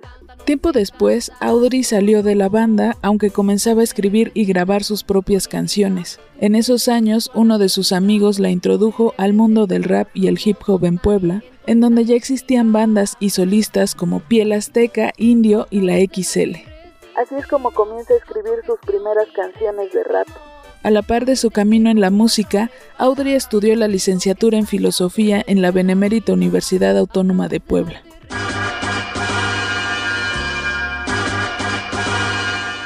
En el discurso de Audrey Funk, la lucha social siempre está presente. Se enuncia al feminismo y al arte como una forma de empoderamiento y de herramienta de cambio. No se puede concebir el arte sin conciencia y sin una acción a consecuencia. Audrey Funk pertenece al colectivo Mujeres Trabajando, el cual se fundó en 2009 y reúne artistas del hip hop, skateboarding y cultura urbana en México. También en 2014, junto a las MC Rebecca Lane de Guatemala y Nakuri de Costa Rica, realizó el proyecto Somos Guerreras, con el cual recorrieron México y algunos países de Latinoamérica y Europa, con el objetivo de presentar al hip hop como espacio de lucha feminista. Entonces yo siento que un, un gran problema es que las mujeres que estamos en la música, en cualquier tipo de música, no nos articulamos. Porque si nosotras no nos enunciamos, nadie lo va a hacer y está comprobado, ¿no? Nadie nos hace el paro de- de tomarnos en cuenta si no somos nosotras. Hace ocho años, Audrey se fue a vivir al Bronx, en Nueva York. En Estados Unidos, Audrey combina su trabajo en una farmacia con sus conciertos, talleres de rap y pláticas acerca del movimiento hip hop en Latinoamérica en universidades como Harvard y la UCLA. Audrey Funk cuenta con dos materiales, Verso, Luego Existo de 2012 y Autogestión y Resistencia de 2017. En estos años de pandemia ha lanzado varios sencillos como Te Pertenece, Sin Retroceder en colaboración con Sayas, Fuego con Static Link y Loop Rouge, Diosa con René Gust y Rebecca Lane, Barrio y Diáspora con Diego Cebollero y Jet Carter, Que Vuelvan con Nicolás Duarte y Larga Vida con Rebecca Lane y Víctor Murillo. Actualmente también es locutora de Convoy Network en el programa La calle suena a ellas, en donde se visibiliza el trabajo de las mujeres en diferentes épocas y géneros musicales. Las sin rostro, las sin nombre, solo en cifras convirtieron. Mujeres en frecuencia, en ruido de fondo. Nadie hizo nada. Ya regresamos, estaban escuchando Mujeres en Frecuencia. Recuerden escuchar estas cápsulas y verlas en Facebook, en nuestro Facebook y en Spotify. Ahí encuentran el contenido de este programa y de todos los anteriores. Ahí está la cápsula de Angie y nosotros vamos a un corte aquí en nuestro programa. Vamos a regresar para hablar sobre el amor en general, en cosas en general. Así que no se pierdan esta emisión de Ruido de Fondo. Vamos a un corte y regresamos. Estás escuchando Ruido de Fondo. Hagamos ruido.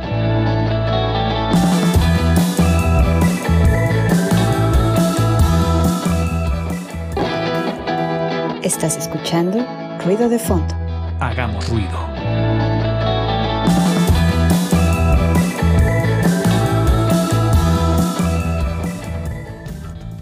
Amigos de Ruido de Fondo, estamos de regreso aquí en su programa.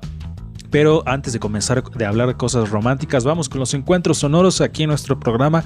Hoy les traemos una, una canción que se la pueden dedicar a alguien, bueno, no sé, o quizá la puedan bailar. Así que vamos con la cortinilla de los encuentros sonoros en Ruido de Fondo.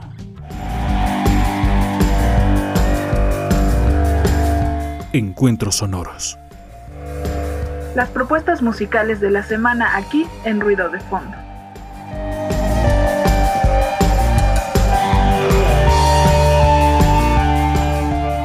Ahora sí, oficialmente estamos aquí en los encuentros sonoros. Vamos a escuchar algo que recientemente conocí.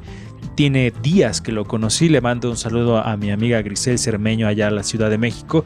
Una gran amiga que me enseñó esta canción y que dije, órale, está como para bailar en alguna playa del Caribe en general del mundo. Entonces, ojalá disfruten. Esto. Se llama Gypsy Woman de Joe Batan y regresamos aquí a Ruido de Fondo.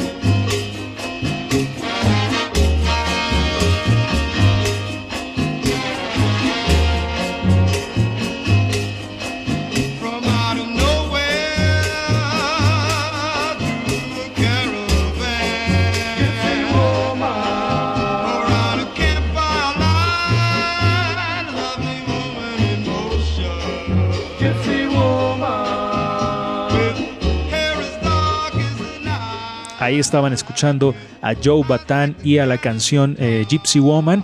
Joe Batán, conocido, bueno, Bat Batán Nitolano, conocido como Joe Batán, eh, es un cantante y músico estadounidense, mestizo de madre afrodescendiente y padre filipino. Creció en las calles de Harlem y llegó a formar parte de una banda puertorriqueña. A sus 15 años fue arrestado por robo de automóvil, por lo que ingresó a un reformatorio. Por parte de su padre también posee la nacionalidad filipina. Esta es una canción y del artista sé muy poco porque les digo que realmente lo conocí hace unos días, pero se me hizo una gran canción con un gran ritmo Resendiz. Pues todas estas canciones que hay para bailar. Bueno, eh, yo siempre he dicho en las listas que uno, uno tiene, eh, pone uno las canciones ahí melancólicas, las, las que son para el quehacer. En mi caso, las que son bailables, pues, me motivan así como para hacer cosas, para estar activo. Entonces siempre viene bien una recomendación de ese tipo. Que no es tanto como para bailar, digo, si ustedes la apreciaron, es, o sea, sí para bailar, pero no digamos como para ponerse frenético, Angie. No para el desmelene. Ándale, no para el desmelene, como, como decimos aquí en este programa, Angie. Sí, pues a mí lo que me agrada también de esto de los encuentros sonoros es escuchar precisamente no sonidos nuevos, artistas que tal vez no conocemos, que andan ahí en lo, en lo subterráneo, si lo podemos llamar así. Entonces, eh, pues cre- creo que siempre eh, se agradece este tipo de recomendaciones para agregarlos al playlist. Sí, definitivamente, sí. Y digo, es una canción ya muy viejita, pero les digo que se antoja como estar en alguna playa del Caribe o en alguna playa paradisíaca de Cuba para estar escuchando esta canción mientras se toma uno un mojito. Entonces ahí quedó esta recomendación de los encuentros sonoros. Espero que les haya gustado y que busquen más sobre Joe Batán, gran, gran artista. Ahora sí, vamos a lo que sigue aquí en nuestro programa. El feedback, el tema de esta noche, hoy cosas románticas, porque ayer fue el Día del Amor y la Amistad.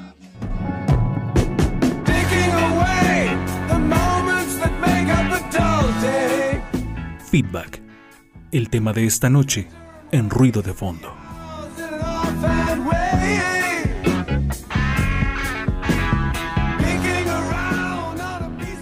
Ahora sí ya estamos en el feedback aquí en ruido de fondo y vamos a escuchar esta pequeña cápsula porque seguramente todos los que han vivido una historia romántica o los que la están viviendo ha quedado marcada por una canción. Entonces les voy a compartir esta pequeña cápsula que podría o no ser real.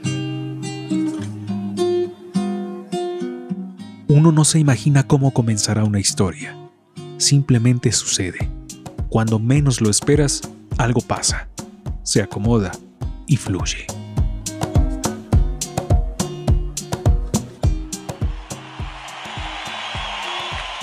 Recuerdo perfectamente ese momento, las sensaciones, los sonidos.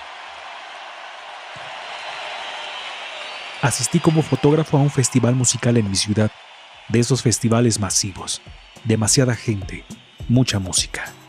Era mi primera vez en ese ambiente. Había asistido a un sinnúmero de tocadas pequeñas, pero nunca a un concierto masivo.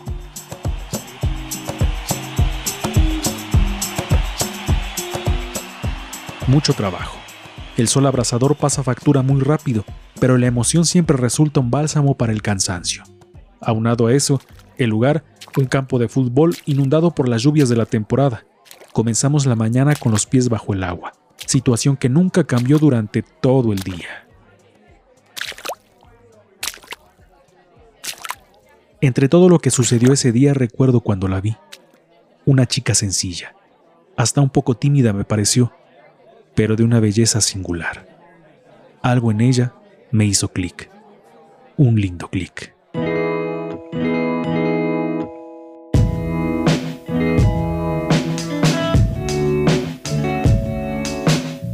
También asistí a la cobertura del evento. Así nos conocimos. Así comenzó esa historia. Intercambiando vivencias, gustos, miradas.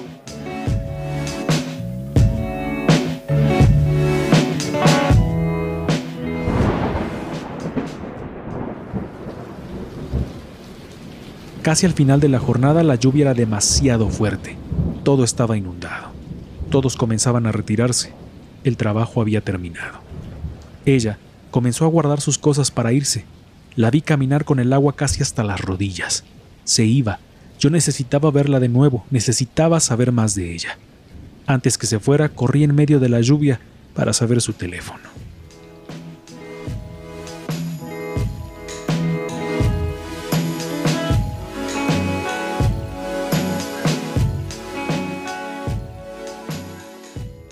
Sin entrar en detalles, salimos. Todo parecía fluir, acomodarse. Y si no mal recuerdo, en la primera cita ocurrió algo inesperado. Nos besamos.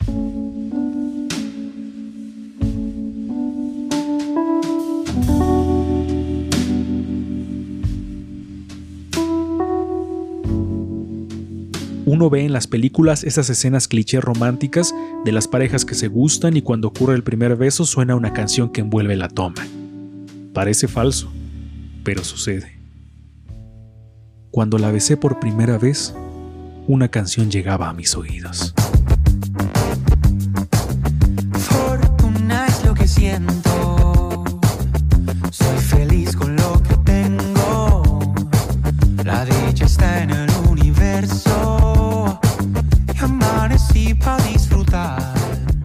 Ese día, ese beso, esa historia. Sí, cuando se está feliz, la vida sí parece color de rosa. Todo bien, al 100. Me encanta respirar.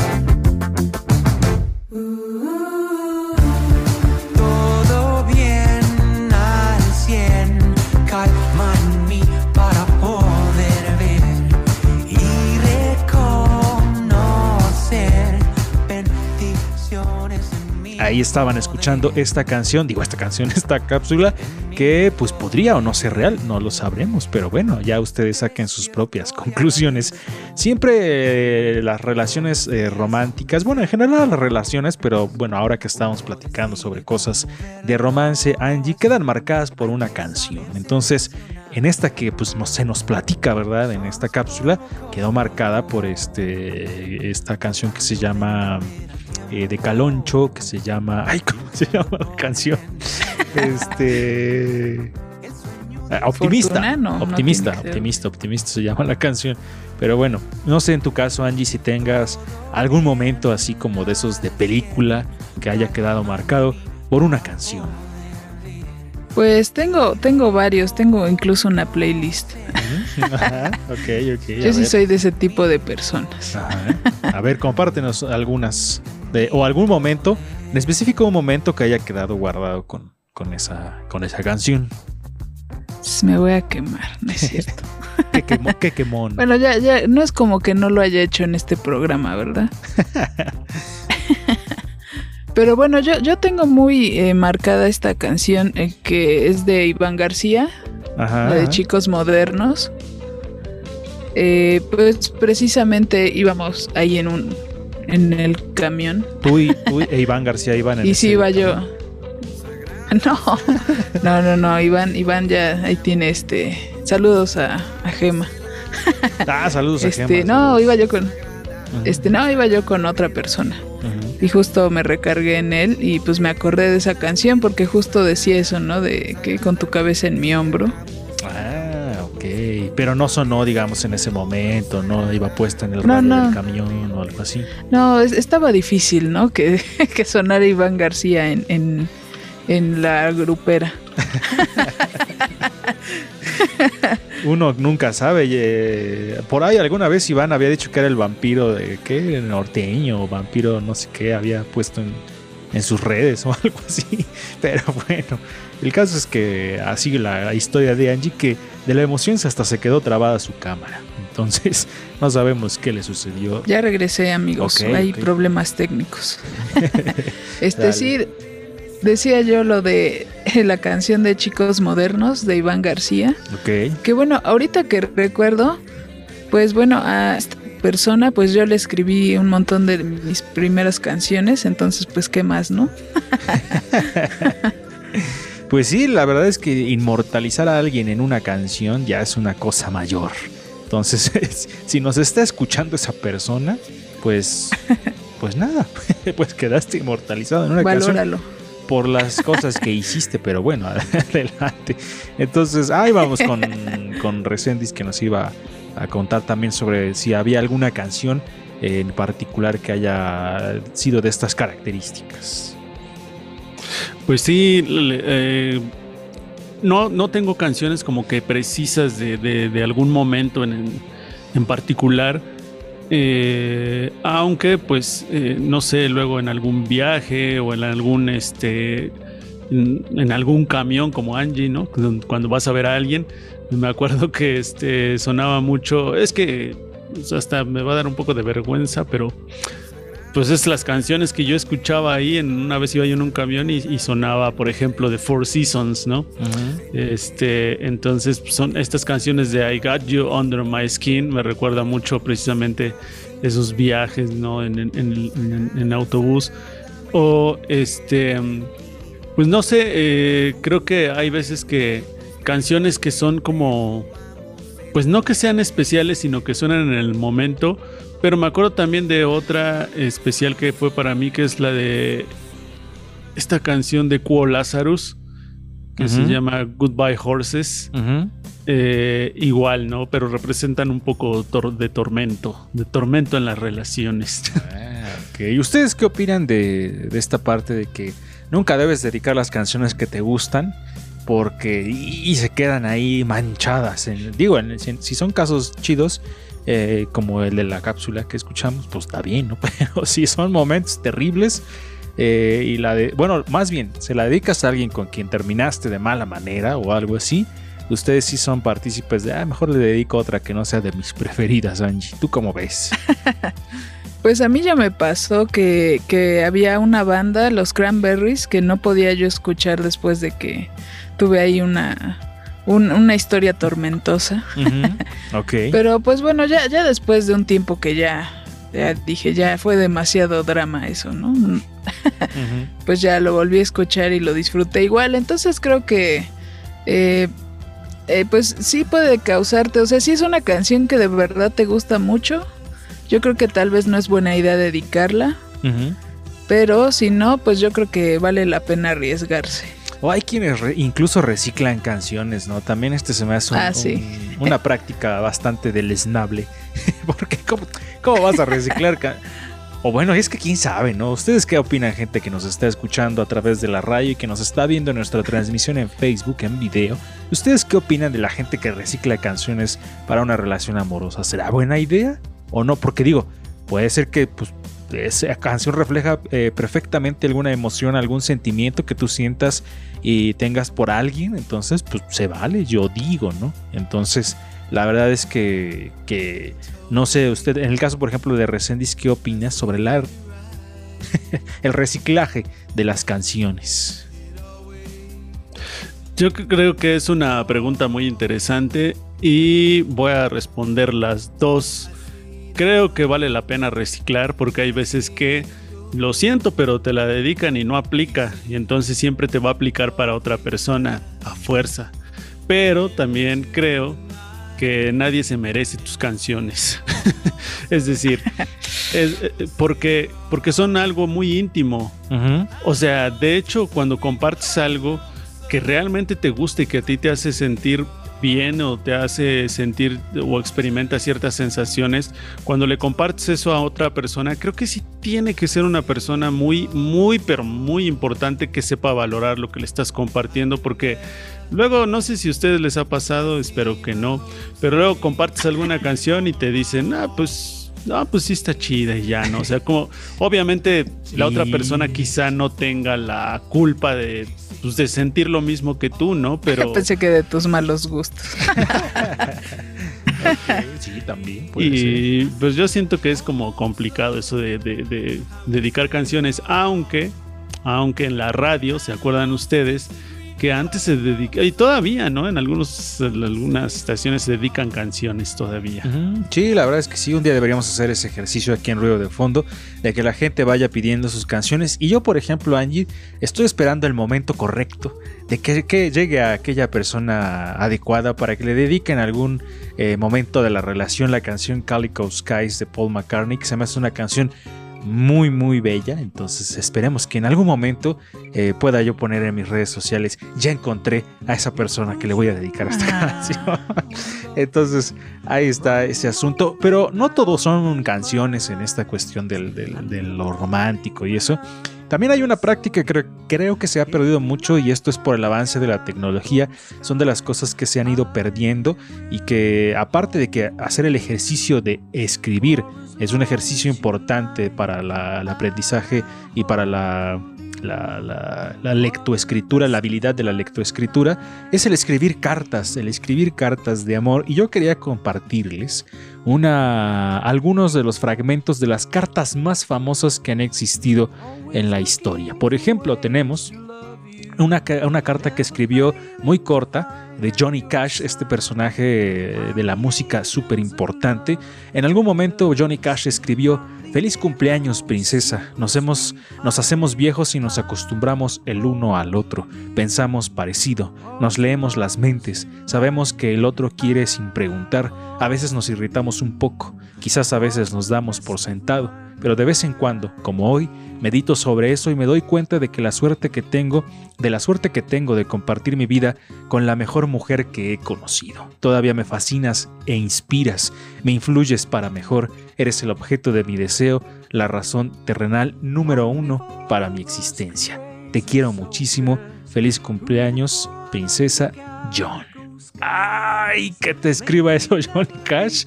Está, pero increíblemente demoledor para tu corazón. Justo en mi cora, dirían por ahí Angie Rocker. Sí, son, son de esas palabras que calan. Todos bien tristes. Así, es una, una carta muy bonita.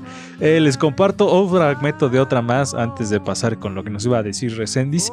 Esto dice así: Mi niño, hoy hace 10 años que nos casamos. Tú seguramente ni siquiera recordarás ni el día, ni la fecha, ni nada. Yo sí.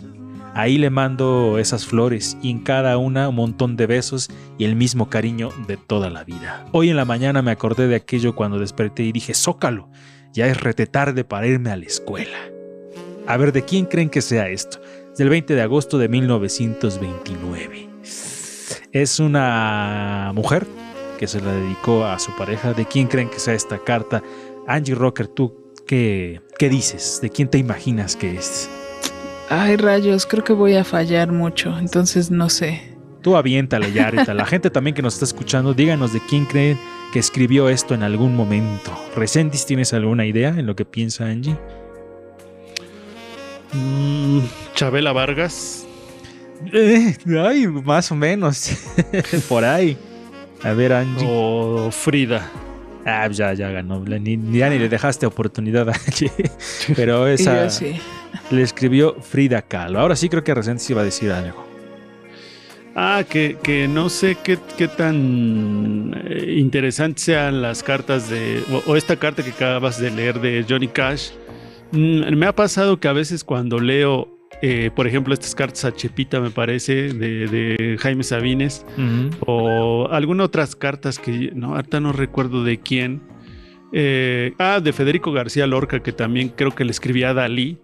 No sé, no me parecen tan increíbles. Creo que es mejor su trabajo poético cuando componen una canción. Habría que ver, por ejemplo, Sabina dedicando una carta como tal, ¿no? Y luego dices, "Mm, no sé, para hacer este personaje como que me hubiera esperado algo más espectacular. ¿O será que todos nos pega la cursilería y entonces escribimos lo más común, ¿no? Que también puede ser, porque no te esperas así un super poema, ¿no? Pues simplemente en una carta coloquial, no lo sé. A ver, si, si, si más o menos. Este es un personaje del rock sumamente conocido. Eh, a ver si adivinan de quién es eh, la gente que nos está escuchando en la radio y la gente que nos está viendo en Facebook. ¿De quién creen que sea? Es de un personaje del rock y me les voy a dar otra pista muy eh, que probablemente les dé un norte todavía mayor. Es de un guitarrista. La felicidad está en ti. Así que suelta las cadenas de tu corazón y déjate crecer como la dulce flor que eres. Sé la respuesta, abre tus alas y sé tú misma, libre. Te querré siempre.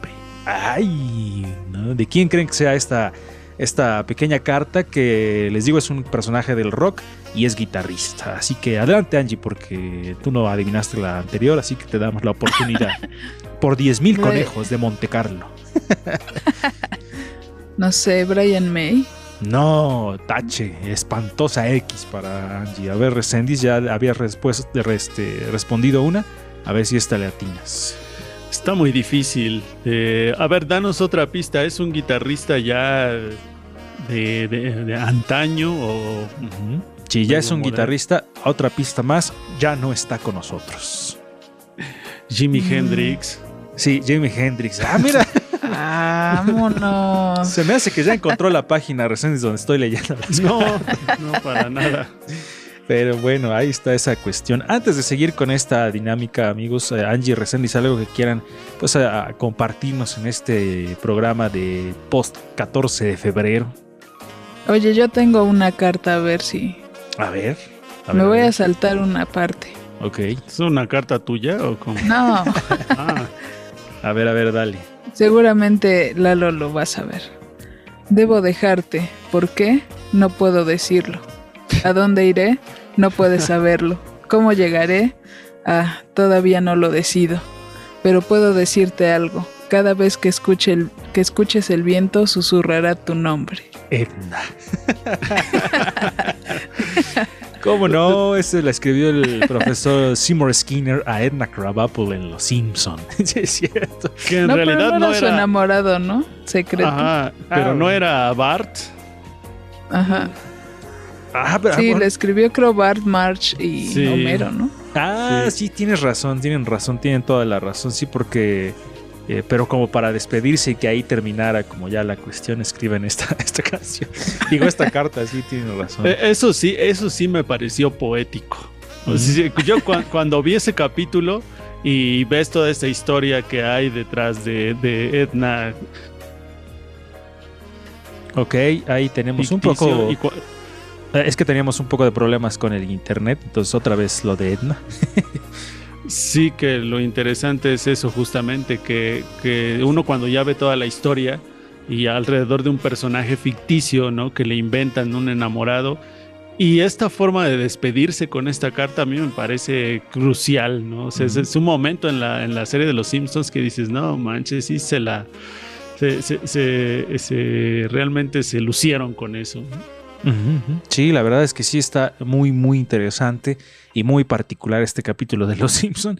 Y este, para terminar, porque nos queda un par de minutos nada más, eh, a ver si adivinan de quién es esto. Te extraño y luego viene el nombre. 27 años han pasado y todavía deseo poder regresar el tiempo hasta aquel verano de 1980. Recuerdo todo, compartiendo nuestro café matutino, caminando juntos en el parque un hermoso día y ver tu mano tomando la mía que me aseguraba que no había que preocuparme de nada, porque nuestra vida era buena. No tenía idea de que la vida estaba a punto de enseñarme la lección más dura de todas. Aprendí el intenso dolor de perder a un ser amado de repente, sin previo aviso y sin tener el tiempo para un último abrazo y la oportunidad de decir te amo por última vez. El dolor y la conmoción de perderte tan de repente está conmigo cada momento de cada día. Cuando te toqué eh, el lado de, y ahí viene el nombre, en nuestra cama la noche del 8 de diciembre de 1980, bueno, ahí está la fecha, me di cuenta de que seguía tibio. Ese momento ha quedado conmigo en los últimos 27 años y seguirá conmigo para siempre. Ah, triste, pero así vamos cerrando Río de Fondo. ¿De quién es esta carta? Angie Resendiz. Yoko, no. Sí, exactamente. Ah, ya le atinó para despedirnos, Angie. Yoko, no. Ah, sí se ha terminado nuestro programa post 14 de febrero. Interesante esta dinámica. Mándenos sus cartas ahí a la transmisión. Recuerden que aquí termina la transmisión de Radio Bob, pero nos seguimos en, en la transmisión en Facebook para leer los mensajes que vayan llegando. Adiós, Angie. Adiós amigos, pues espero que estén muy bien. Recuerden que pueden seguirnos en nuestras redes sociales, Ruido Pro 1, Twitter, Instagram, Ruido Producciones, Facebook y YouTube. Y en Spotify, Ruido de Fondo FM. Y a mí me encuentran como Angie Rocker. Resendis. Búsquenme en las redes sociales como Resendis Moneros y son de los de este que sufren desamor, pues aquí todos nos queremos. Ay, pensé que todos estamos igual. Ok, vámonos. Esto fue ruido de fondo. No sé qué es esa seña que hace Angie. Es un corazón. Ah, yo pensé que ibas a decir como estoy tocando el violín más pequeño del mundo. Es una canción triste. Adiós, yo soy Lalo Mendoza y me encuentran como Lalo eh, Mendozar o no me acuerdo, luego les digo bien. Adiós.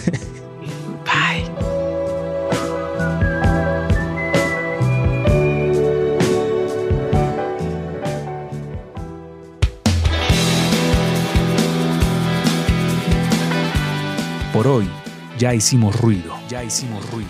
Escúchanos en la siguiente emisión de Ruido de Fondo. Síguenos en todas nuestras redes sociales. En Facebook y YouTube como Ruido Producciones. En Twitter y en Instagram como arroba ruidopro1. Y en Spotify como Ruido de Fondo FM. Ruido de Fondo. No tocó